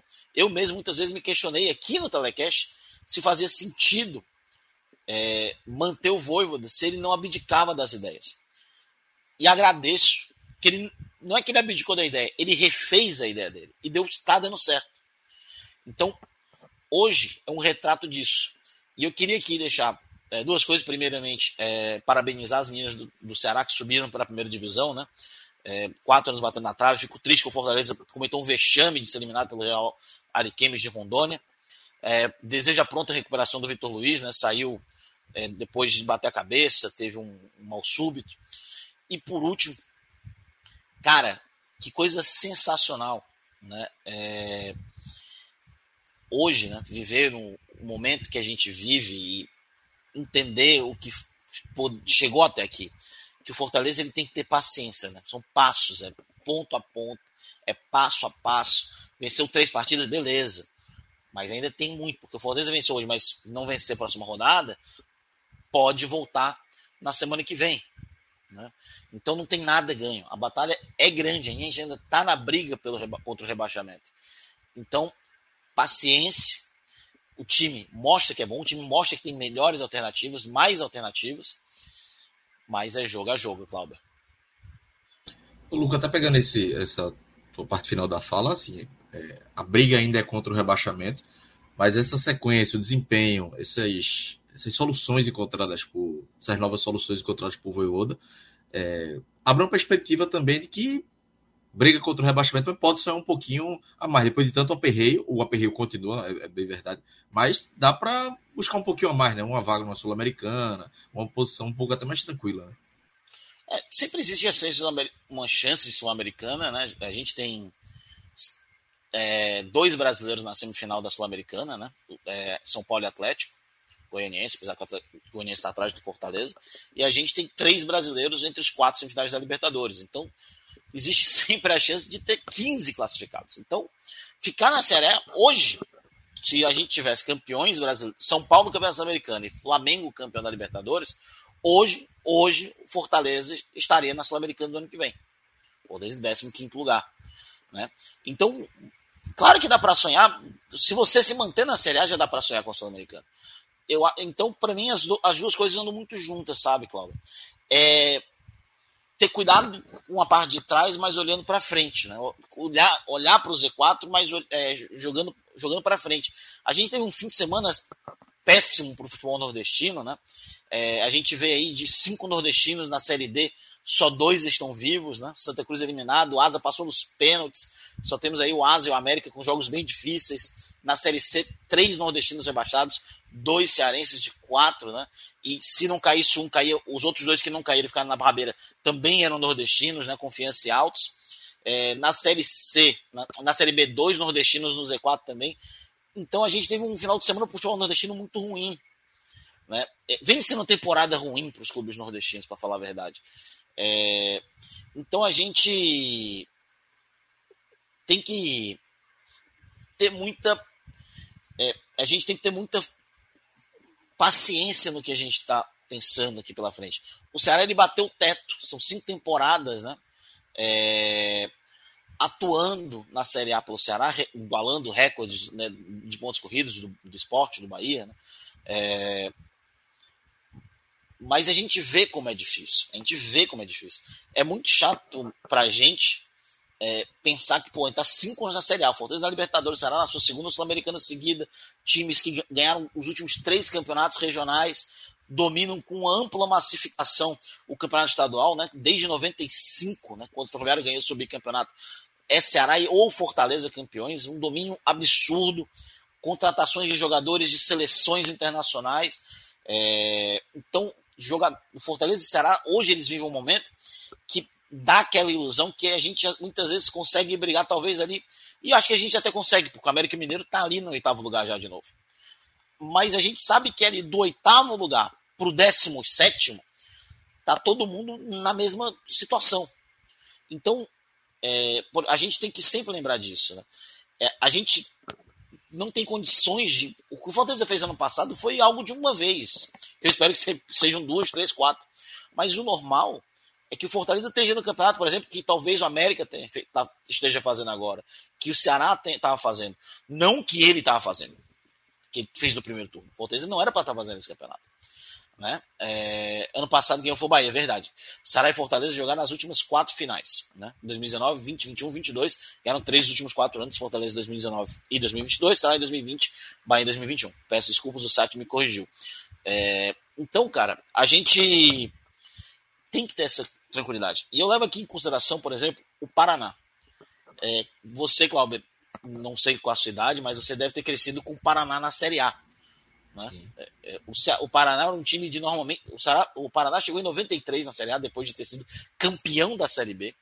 Ou seja, o Paraná jogou a Série C em 90, né? foi fundado dia 20, é, 12 de dezembro de, dois, de 89, jogou a Série C em 90, já subiu como terceiro lugar. 91 jogou a B, 92 ganhou a B, aí jogou de 92 a 99 a Série A, normalmente com campanhas regulares, nunca rebaixado sacanearam o Paraná, botaram naquele módulo de segunda divisão na João Avelange, foi campeão, voltou para a Série A e ficou na Série A de 2001 até 2006, até 2007, quase sempre com regularidade. Só que dessa segunda vez, o Paraná, por exemplo, ele tinha campanhas mais regulares ainda. Estava sempre no G10, bateu na Libertadores e caiu. O Paraná caiu em 2007 e nunca mais fez a mesma coisa. Isso era um time que jogou de 15 temporadas na Série A praticamente consecutivas, quase nunca, né? É, olhando para a zona de rebaixamento. Talvez tenha lutado contra o rebaixamento de 15 anos duas ou três vezes. Do resto, o Paraná sempre tinha campanhas de meio de tabela e às vezes até lutando por uma Sul-Americana, uma Libertadores. E o Paraná, ele parecia estar num processo de reconstrução no fim da década passada. Ele sobe a primeira divisão em 2018, para 2017 para 2018, joga a Série A. 2018 são quatro anos atrás. Quatro anos atrás, o Paraná Clube, um time que a gente se acostumou a ver na Série A, jogava a Série A. O Paraná ontem caiu na Série D, na D, quatro anos depois que ele jogou a Série A. O Paraná, em 2023 e em 2024, não terá calendário nacional. Serão dois anos que um time que jogou 15 anos a Série A dos últimos 25 e jogou a Série A 44 quatro anos atrás, vão passar, vai passar dois anos sem jogar nenhuma divisão. E para piorar, porque vai jogar a segunda divisão estadual. Então o futebol é muito. Para esse meião, né? O mundo fora o G12 e o Atlético Paranaense, que se inseriu de uns anos para cá nisso, é, mas a gente também não sabe até quando, né? Porque vai muito pelo trabalho feito pelo Petralha, tanto que quando o Petralha sai no começo da década passada, o que, é que acontece com o Atlético Paranaense? Ele é rebaixado. O Petralha volta, o Atlético sobe. Né? Então, essa é a nossa briga. Pelo, é, a força que a mídia, a força dos patrocinadores, a força que a política do país concentra o futebol praticamente todo em quatro estados. Fortaleza e Ceará estão ganhando uma miséria de pay-per-view na Série A, ganhando menos que time de Série B, jogando na Série A, de pay-per-view. Mesmo tendo mais assinantes que alguns times, estes, que o Fortaleza e o Ceará, estão ganhando menos. Né? Então, a gente tem que colocar aqui uma situação. O Fortaleza não tinha que jogar aquele campeonato. Mas ele. É, o campeonato de ser lanterna, a campanha Chapecoense da vida. Mas ele tem um campeonato para jogar, talvez ali, sempre é, ficando de forma regular na primeira divisão, se fomentando estrutura, é, permanecendo. É esse o campeonato que a gente tem que fazer. Né? A, a, gente quer sim buscar sempre um algo a mais, é, mas é diferente. Né? É diferente. É, buscar esse algo a mais é, é, é, como a gente fez ano passado. Né? A gente vai de jogo a jogo. E eu acho que é, talvez seja isso tão difícil isso para alguns torcedores do Ceará entender. Eu acho que seria difícil se fosse ao contrário para o torcedor do Fortaleza porque era difícil para o torcedor do Fortaleza quando o Fortaleza estava é, é, na Série C, por exemplo. Ver o que está acontecendo do outro lado, por que, que não pode acontecer com a gente, se acontece lá. E, se investe, porque o futebol é cíclico um pouco, né? Então, é paciência. A gente pode sonhar sim com a Sul-Americana, pode sonhar em crescer na competição, mas primeiro a gente tem que ter regularidade para não olhar para o Z4. Então, é, Luca, vamos falar dos destaques, né? A gente não vai ter os destaques é, do Ceará, porque Léo teve um problema com, a, com, o celular dele, mas vamos falar dos destaques do Fortaleza, os destaques positivos e negativos. Se quiser também dar uma palpitada no Ceará, pode também, viu, Luca? Tá liberado hoje. Não, cara, eu vou começar pelo Ceará então, né? É, o Ceará, para mim, teve três destaques positivos, na minha opinião, né? É, número um, e até vou corrigir antes, o melhor jogador do Ceará para mim em campo foi o Marcos Vitor é, uma, uma, pena a lesão dele. Né? Um bom jogador, 20 anos, jogou muito bem hoje, é, muito seguro, e uma pena o tipo de a lesão que ele sofreu. O segundo melhor em campo para mim, o João Ricardo, muito bem na partida, um ótimo jogador, um ótimo goleiro, possivelmente até o melhor goleiro do nosso estado nesse momento, apesar do, do momento também do Fernando Miguel ali ter, ser muito bom.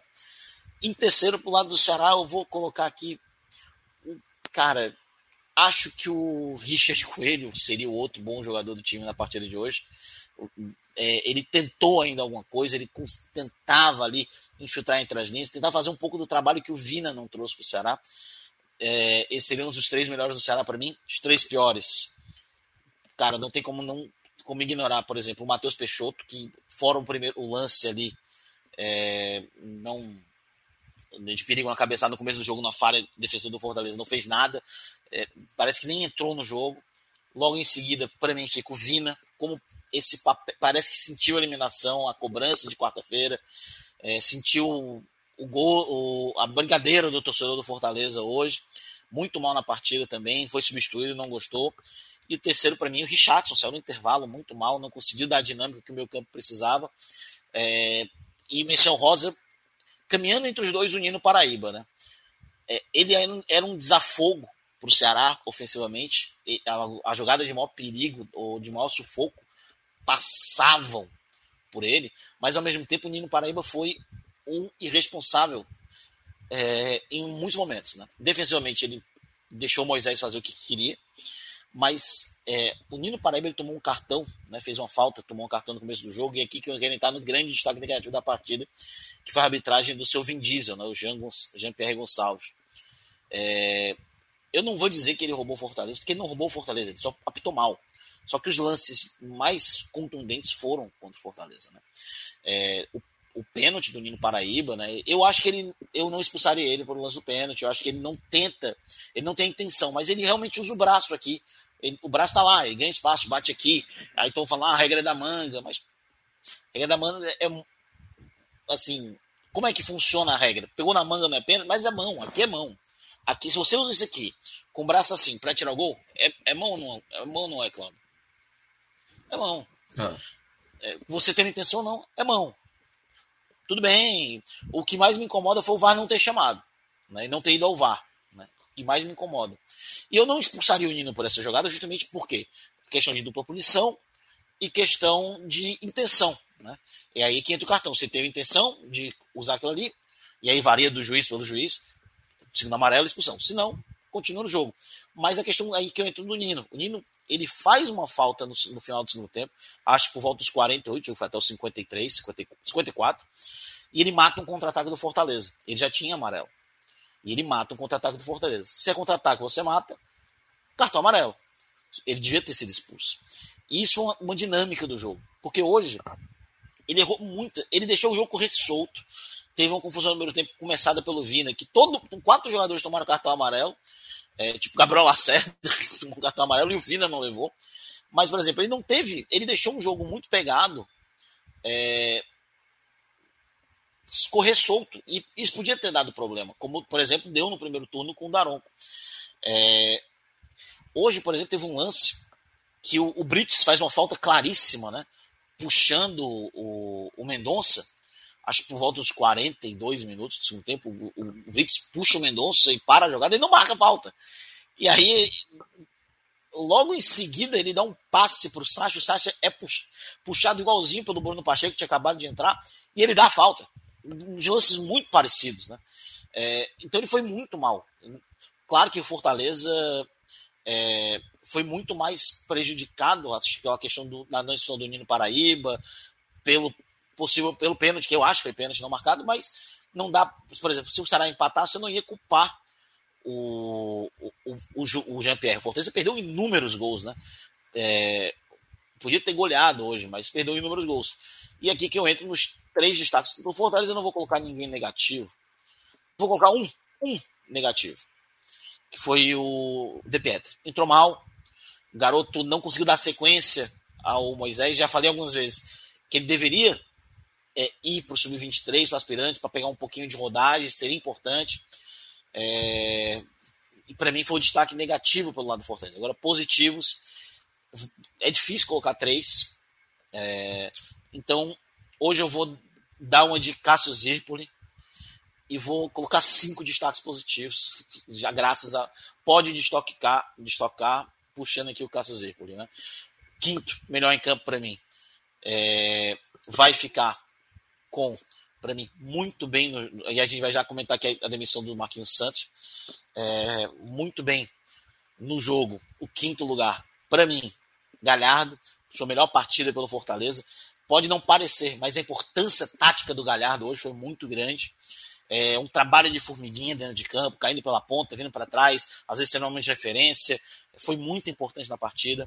Em quarto lugar, para mim, muito bem também no jogo, apesar de ter sido irresponsável no primeiro tempo. Marcelo Benevenuto, muito seguro, tirou muitas bolas bem na partida. Terceiro lugar para mim, melhor em campo, dos melhores em campos, em campo. É... Emanuel Britas, seguríssimo pela direita, segurou bem o, o, o Mendonça. Deixou um pouco a desejar no setor ofensivo, mas foi muito bem no setor defensivo, e é isso onde importa hoje. Mais Segundo uma vez, né? mais uma vez, né? Muito bem, né? Caiu como uma luva no Fortaleza. Segundo melhor, o autor do gol, não dá para falar outra coisa, o Moisés muito bem. É, e o Fortaleza morreu ofensivamente depois da saída do Moisés. Muito bem. Se é, o Fortaleza, como eu falei lá atrás, se o Fortaleza pensa em se salvar do rebaixamento, passa por um jogador. Se chama Moisés, ele vem correspondendo muito nesses jogos. É, e o melhor em campo para mim, de novo, repetindo o que eu falei semana passada, Lucas Sacha, o cara que em uma partida contra o Inter teve o, o número recorde de desarmes do Brasileirão. É, hoje, novamente, muito bem, colocou o meu campo do Ceará no bolso, não deixou ninguém jogar, um grande jogador. É, e ajuda muito porque ele está em começo de temporada. Então, então enquanto todo mundo está no ritmo, ele está em outro. Então, um ótimo jogador, ótimo ali, o Lucas Sacha.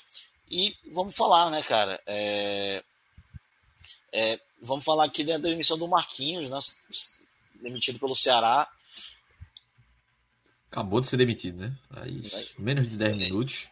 Eu não entendo por que, que ele foi da coletiva, então. É. O Ceará divulgou agora que é, ele foi demitido, saiu junto o auxiliar Edson Borges. E assim, a coletiva é, é muito do que o Léo falou, né? A, as escolhas tinham, vinham sendo ruins em campo, o trabalho vinha sendo ruim, e a coletiva completamente fora da realidade, né? É, não, não deu tempo, mas eu ia perguntar para Léo se era o fim da linha para Marquinhos ou estava próximo disso, mas Léo acabou comentando também que acreditava que já estava chegando ao fim essa passagem, acabou que chega hoje, chegou hoje, né, depois da, da derrota do Clássico, tá aí a tuitada é, do Ceará. Não tem muito o que fazer, né, né Lucas? Assim, é, já estava. Acho que a cereja do bolo ali, negativamente, foi a coletiva e um trabalho ruim, a eliminação, a derrota do Clássico. Fala o que ele falou hoje, não tem mais como voltar, né? Eram duas eliminações, né? Foi eliminado pelo Fortaleza na Copa do Brasil, né? Já pesa, eliminado da forma que foi contra o São Paulo. São Paulo que jogou muito mal, cara. São Paulo pediu para ser eliminado na Sul-Americana e o Ceará não teve força para isso. E cair nos pênaltis, que é, acho que pela sequência né, de ter tido contra o CRB, contra o Iguatu, pesa ainda mais. E a gente tem que levar em consideração, por exemplo, o Dorival. O trabalho do Dorival, eu acho que ele, é um, ele faz um trabalho muito bom de recuperação no Flamengo, mas eu acho que o trabalho do Dorival no Ceará é um pouco superestimado. Né? O Dorival perdeu, acho, se não me engano, a campanha dele no Brasil eram três vitórias, três empates e quatro derrotas, né? Em dez jogos no brasileiro. Então, ele não tinha um tra... ele ainda era um time muito irregular nas mãos do Dorival Júnior. A questão é que o time deixou de ser regular para ser um time regularmente cada vez pior nas mãos do Marquinhos. E eu gosto do Marquinhos. Eu achei que eu olhei na época quando ele chegou, falei, cara, o Marquinhos, se ele conseguir encaixar um bom trabalho, é técnico colocar, por exemplo, o Ceará na pré-Libertadores, talvez. Mas não encaixou, né? Às vezes é muito do encaixe, de. É, é, às vezes, por exemplo, é que, que nem um, aquela menina que o cara sempre quis ficar na vida dele e pô, passou cinco anos desenhando no dia que chegou, finalmente conseguiu. Beijo não encaixou. Acontece, também acontece. É a mesma coisa que é essa situação, não, não encaixou. Isso não faz do Marquinhos um técnico ruim, isso não faz o elenco do Ceará um elenco ruim, mas não encaixou.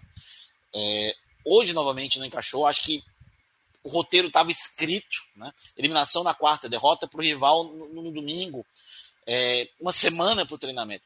Acho que até o Ceará esperou um, um pouco para demitir o Marquinhos, porque com 15 dias atrás dava para ver que o, o, o, trabalho não era bom.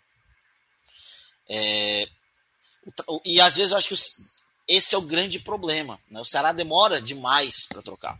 Demorou com o Henderson Moreira, demorou com o Guto. É, demorou com muita gente. Uma coisa é, por exemplo, o Voivoda, que tinha muita carta e a gente teve paciência porque o Voivoda já tinha mostrado muita coisa. É, uma outra é o Marquinhos, um treinador que não tem história com o Ceará, que não tem história de recuperar é, um trabalho que começa ruim, faz uma recuperação do trabalho ruim dele, não tem essa história no futebol, né? E nem no próprio Ceará. Então, o Ceará ele espera o tempo que já não tem. Quem é que está no mercado para assumir o Ceará hoje? É, quando a gente falava de demitir o Voivoda, Cláudio, a gente olhava assim para o mercado. O doido não vai cair principalmente. A gente falava que não ia cair porque não tem ninguém no mercado. Por exemplo, quem estava no mercado literalmente está empregado há uma hora, que é o Guto Ferreira, que podia talvez ali ser uma válvula de escape, né? É... Então, o Guto Ferreira foi coxa. Talvez o Gustavo Mourinho, que eu, eu gosto bastante, acho uma demissão injusta pro lado do Curitiba, porque, é, tipo, teu principal jogador foi para foi a Holanda. É um menino da base. Tu não tem um grande elenco nas tuas mãos no Curitiba. É normal que o Curitiba está disputando o que está disputando. É normal. Acho que foi uma demissão até um pouco injusta do Gustavo Mourinho. Mourinho, né? Talvez fosse ele esse técnico para o Ceará, mas o, o, o Mourinho, por exemplo, eu não vejo, e eu acho que ele seria uma boa contratação, mas eu não sei se faz parte do perfil do presidente do Ceará. Tanto que quando chegou, por exemplo, o Dorival no, no Ceará, é, o, o, o Robson de Castro falou que a gente consegue encontrar boas soluções dentro do próprio Brasil, meio que desdenhando de trazer técnicos de fora. Na verdade, não sei se foi com o Dorival ou com o Thiago Nunes, mas ele fala, falou isso, né? Conseguimos trazer bons técnicos dentro do próprio Brasil. Então parece que talvez ele não vá buscar um, o Mourinho, né? mesmo ele tendo experiência no Coxa, ele vai buscar uma solução caseira, mas quem é essa solução caseira? Né? Quem vai ser esse técnico? Vai tirar alguém da Série B? É, vai desaposentar o Luxemburgo, que não pode mais ser senador lá por Tocantins? É, quem vai ser essa solução? Hoje o mercado, que já era escasso, está ainda mais escasso. É, vai repatriar o Thiago Nunes? Então o Ceará ele perde o tempo dessa demissão, é, talvez por algumas horas. Cláudio. É, o mercado está muito difícil. É, o do treinador do Curitiba poderia ser uma opção, né? Guto Ferreira acabou de ficar empregado. Assim, todos os times estão tendo problemas, né? Na Série A e na Série B, o mercado tá, tá bem difícil. Não consigo, pelo menos agora na minha cabeça, não tem um nome em mente assim que poderia chegar para para esse momento do, do Ceará, né? De, a, a, disposição. Valentim? Nossa, eu acho o Valentim muito fraco. Muito fraco, meu Deus do céu. É um treinador com muita grife e pouco trabalho. Campeão da Sul-Americana com um jogo. Fez um trabalho horrível no CSA. Ah, o Valentim é péssimo. O Valentim. É. Cara, se o Valentim fosse feio, que ele é bonito. É. O cara é bonito. É. Colocar aqui, o cara é bonito. Se o Valentim fosse feio, ele estava treinando segunda divisão alagoana. É. Tava treinando o Dimensão Saúde na segunda divisão alagoana. É porque ele é bonito, né? É, então, eu não vejo assim um treinador. Por exemplo, pessoal, eu vi que o Francisco está falando do Sérgio Soares. O Sérgio Soares está num projeto no interior de São Paulo interessante. Estava num, num projeto na interessante. portuguesa, né? Na portuguesa e tal. Pro, pra, não sei se ainda está, mas acho que deve estar tá na, é, na tá, portuguesa. Tá, subiu para a primeira divisão paulista, tá jogando a Copa Paulista para ano que vem ter. Tá, jogou a, a Série D, não, não, não, não deu certo. É, o Sérgio Soares, que é uma opção requentada, né? Já treinou o Ceará algumas vezes. É, é parece que não eu, eu, uma coisa que eu não gosto, eu gostava muito do Fortaleza, é, até o Fortaleza ir atrás do Voivoda, né? É, o, o, Fortaleza ele teve ali numa sequência, em 2014 o Fortaleza tem o Chamusca. Aí o Chamusca ele é demitido e chega, por exemplo, o Nedo Xavier. Demitido não, ele sai, né? Ele Atlético Goianiense, chega o Nedo Xavier, que já tinha treinado o time em 2012, por exemplo. Aí sai o Nedo Xavier demitido, volta o Chamusca, que tinha acabado de sair no começo do ano. Sai o Chamusca, quem? Vamos trazer o Flávio Araújo, que já terminou o time em outras duas oportunidades e já era conhecido do interior, requentado. Saiu aí veio um cara diferente, Marquinhos Santos. Marquinhos saiu, veio um cara diferente, Emerson Maria também. Marquinhos decidiu sair, veio Emerson Maria, uma coisa nova. Mas aí, demitido a Emerson Maria, quem chega? Marquinhos Santos, que tinha abandonado o time antes do mata-mata da Série C, seis meses antes demitido o Marquinhos, quem chega? Paulo Bonavigo, um cara que já tinha treinado o time em 2007, até com certo sucesso, mas vinha embaixo da carreira. Saiu o Bonamigo, aí sim, um fator novo. O, o Zago e depois outro fator novo, o Rogério Ceni. Mas aí, o Rogério sai para o Cruzeiro, chega quem? Zé Ricardo, um fator novo, mas um cara que não convence muito. Sai o Zé Ricardo, volta o Ceni. Sai o Ceni, vem o Chamusca, que já tinha tido duas coisas. Vem, sai o Chamusca, entra o Anderson, que já tinha treinado o Ceará duas, três oportunidades. E aí vem o Voivoda, ou seja, é, e o Ceará ele passa pelo mesmo caminho. Ele sai do treinador, ele volta para o outro, sai o Anderson, volta o Anderson, o Thiago Nunes. O Ceará também tem muito essa questão de requentar. Eu acho que é uma mania dos times do, do, do Nordeste, né? É, de requentar os mesmos treinadores várias e várias vezes, né? É, e quando você, por exemplo, você requenta tanto, requenta, requenta tanto, que em algum momento você está na série B ou C e o Mauro Fernandes aparece como treinador do seu time. Né? É, todo mundo no Nordeste já passou por isso, é, do Mauro Fernandes aparecer como treinador do seu time em algum momento, ou algum dos irmãos Fernandes, que nenhum é irmão, né? É a família Fernandes que treina os times do Nordeste, só fica mudando. Roberto, Mauro, Márcio, né? Fica só mudando. Que, então, é, eu vejo assim como uma requentação. O Ceará precisa de um, talvez um fator novo, né? É, como o Dorival foi. O Dorival tinha treinado o Fortaleza em 2005, no começo da carreira, vindo do, do Figueirense. É, e convenhamos, eu acho o Dorival injustiçado na história do Fortaleza. Que ele treinou um time horroroso. Um time horroroso.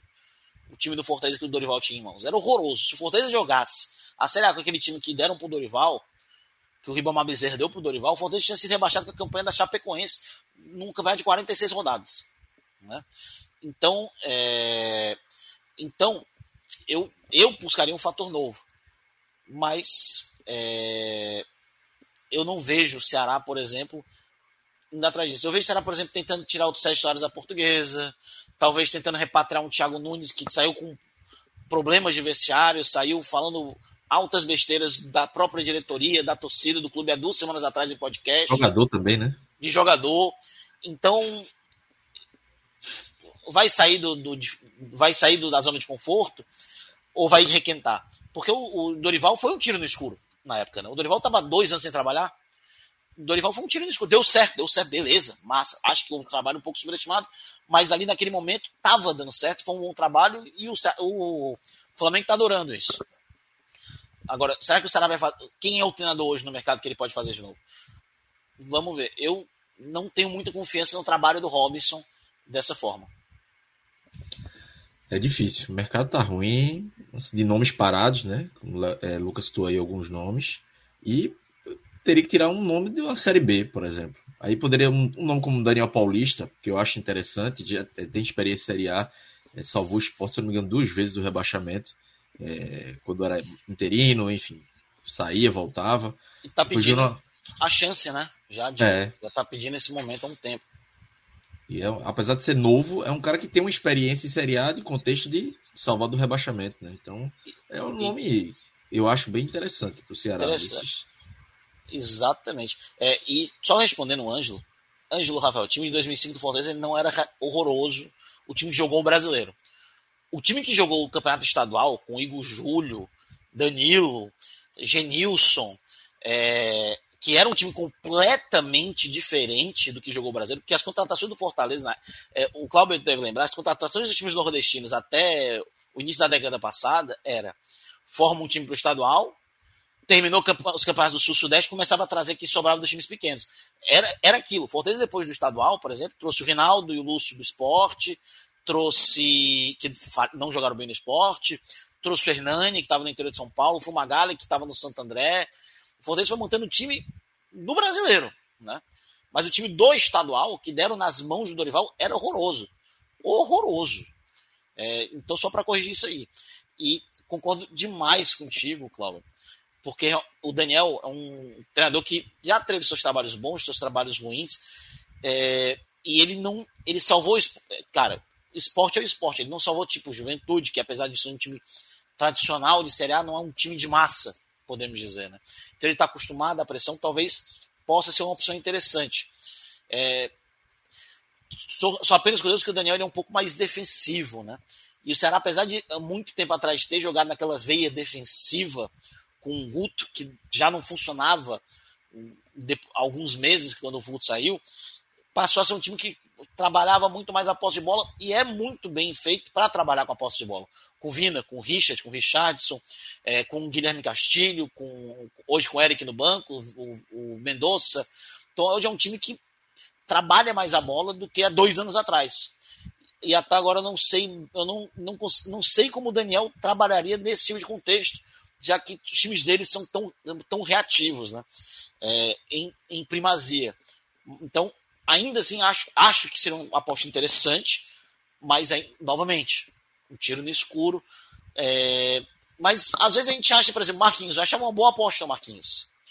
É, mas não deu certo. Não deu certo. Né? Nem sempre aquela que não é um tiro no escuro dá certo. O tiro no escuro dá, como foi, por exemplo, o Dorival Júnior. Chegou um superchat aqui com uma pergunta para tu, Luca. Yuri Rocha. Luca, Luxemburgo seria um bom nome? Cara, eu, eu não vou mentir, eu, eu não queria o Luxemburgo. O Luxemburgo, para mim, ele é um cara, por exemplo, que eu adoraria ter como diretor de futebol, ou gerente de futebol. Tipo o Paulo Autori no, tava no Atlético. Adoraria o Luxemburgo nessa função. Que ele é um cara que entende muito e tem um olho muito bom para jogador. Acho, inclusive, que o trabalho do Luxemburgo no, no Cruzeiro e no Vasco, os últimos dois trabalhos dele, é, quer dizer, o penúltimo trabalho dele no Vasco foi bom. O último já não foi bom mas o penúltimo foi bom e o trabalho dele no Cruzeiro foi relativamente bom. Salvou o time do rebaixamento, puxou o menino da base, deu certo.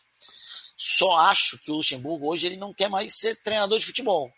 Ele foi pro Cruzeiro, ele foi pro Vasco, porque o Cruzeiro pela história que ele tinha no Cruzeiro, pelo Vasco porque ele é do Rio e tem toda uma história de amizade com o pessoal que está lá. Eu não acho que seria o mesmo contexto, né? É, acho que seria até um contexto muito parecido com o esporte e o Lucha. Um início muito bom, um fator novo, mas que no longo prazo, se não me engano, o esporte acabou caindo naquele ano, né? Com, com, depois da saída do Lucha, se eu não estou enganado, me corrijam, mas se não caiu, caiu, ficou muito perto. Porque teve uma queda de rendimento muito grande, né? Acabou desfazendo tudo.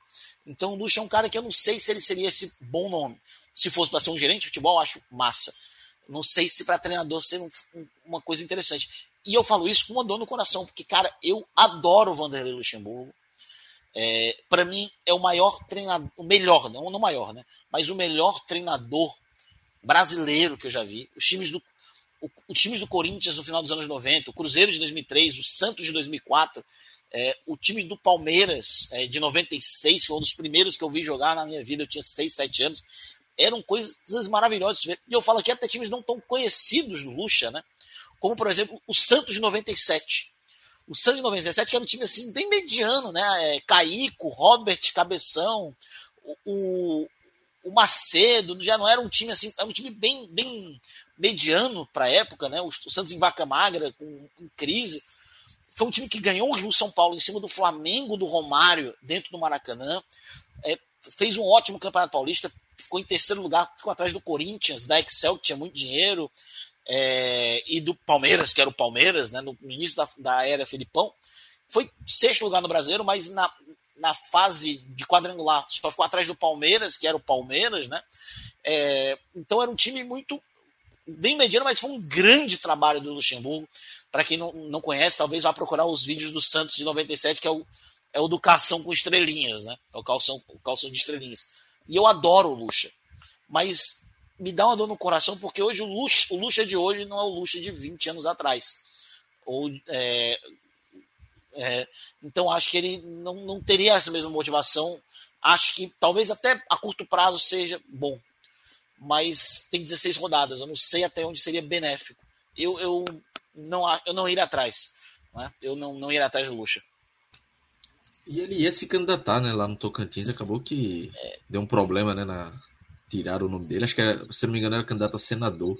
Senador lá em Tocantins, e... né? É, Tocantinópolis, Tocantins do Tocantinópolis, que torcedor do Santa Cruz hoje compartilha conosco, torcedores do Fortaleza Noventistas, a raiva pelo Tocantinópolis. É, sejam bem-vindos a esse fã-clube do ódio. O Ronaldo é. também, né? Foi eliminado esse ano né? é, na Copa do Brasil. Inclusive, o Luxemburgo estava nesse jogo acompanhando lá na, na arquibancada Náutico e Tocantinópolis. Hoje acredito que não está, pelo menos. É, não, hoje não, não sei se está, mas o Tocantinópolis de Chico Bala e Bilal, né? Chico Bala, Chico Bilal. Vai, vai, jogar contra o São Bernardo, o, o, melhor time da Série D até aqui, ao lado do Amazonas. É o jogo da acesso. É isso. Chegou outro superchat aqui do Pablo Forlan. Ele não deixou mensagem, só deixou o superchat. Diziam que jogava e... muito. É. O Diego, o filho dele jogava muito, absurdos, é. mas o... diziam que ele jogava muito também. O pai devia ser melhor. Então é isso. Amanhã a gente vai ter o, o podcast Raiz, né? A gente vai comentar mais. Tem equipe completa. É, vai ter Minhoca, Fred, Celso. Vamos falar do, da saída de Marquinhos, prova, talvez, quem sabe, já falando do substituto, né? Não sei se o, se o Ceará já vai ter, vai ser rápido assim no mercado que a gente falou que tem essas, essa dificuldade de nomes, mas é, essa análise aí é, será feita também sobre, sobre a troca de comando técnico no Ceará. Luca, mais algum ponto a adicionar? Teremos Copa do Brasil, né? Quarta-feira agora, né? É, quarta-feira tem Copa do Brasil, volto quinta, né? Já estava distante dos meus de semana aqui, né? É, estava é, um pouco distante dos meus de semana. É um jogo bem difícil. É aquele jogo que a gente vai de, de coração aberto, né? É, a gente vai nem querendo vencer, a gente só vai querendo fazer um bom jogo, porque o meu foco mesmo está domingo no Corinthians. É um jogo muito importante, é aquele jogo que a gente pode se distanciar da zona um pouquinho contra um Corinthians que vem de derrota no clássico, que vem num momento ruim com o Vitor Pereira, que joga contra o Atlético Goianiense, podendo ser eliminado da Copa do Brasil também na quarta-feira, né? Já que o Atlético conseguiu uma, boa, uma, vantagem considerável no jogo de ida em Goiânia, então também vai ter um jogo difícil. Então, e é um péssimo visitante, né? um dos piores visitantes do Brasil, então um jogo que o Fortaleza joga na sequência, então eu tô nem pensando tanto no jogo do Fluminense, acho que nem o Léo falou, ah, só fui pensar no jogo hoje, acho que vou pensar no Fluminense só na quinta-feira, é, o meu foco mesmo está no domingo contra o Corinthians, que, que aquele jogo, quinta-feira, vai ser, cara, empatou, perdeu de 1 a 0 massa, a campanha foi legal, chegamos até aqui, quartas de finais, muito bom, caímos para um dos melhores times do Brasil na atualidade, um grande trabalho do Fernando Diniz até aqui, agora vamos jogar contra o Corinthians, então o foco é esse, é, e novamente desejar a pronta recuperação do Vitor Luiz, que não tem, pelo visto, está tudo ok com ele, já é, foi só um susto, mas é, é, cara, depois do que a gente viu com o Eriksen, né, ano passado na, na Euro, aquilo foi uma atrocidade, né, o que fizeram com os jogadores e todo mundo, o que, que o dinheiro não faz no futebol, deixaram um cara, quanto, 20 minutos, praticamente morrendo no gramado, do mal súbito, e hoje, é, meus mais sinceros parabéns aos médicos de Sarai Fortaleza pela ação rápida, pela equipe médica, corpo médico, dois, três minutos estava tudo resolvido, o jogador na ambulância sendo acompanhado, tá tudo bem. É, então, pronta recuperação a você, Vitor, e meus parabéns ao corpo médico de Estará Fortaleza, que foram extremamente competentes é, nessa ação, é, nesse choque que, ele, que aconteceu com ele, né? Então, Clauber, muito obrigado. E a gente se vê, acho que na quinta-feira. Tamo lá. Quinta-feira. Vamos embora. Valeu, Luca. Valeu para todo mundo que acompanhou aí é, até agora, falando do, do, Santa Cruz, né, da eliminação do Santa Cruz e do Clássico Rei, trazendo os dois lados aí da moeda e terminamos agora com essa com a demissão do Marquinhos Santos. Né? Ainda deu tempo de, de falar um pouco da demissão, mas amanhã tem o um podcast Raiz e aí vai ser o assunto também vai ser abordado. Então é isso, galera. Valeu pela audiência de vocês. Um abraço e até a próxima.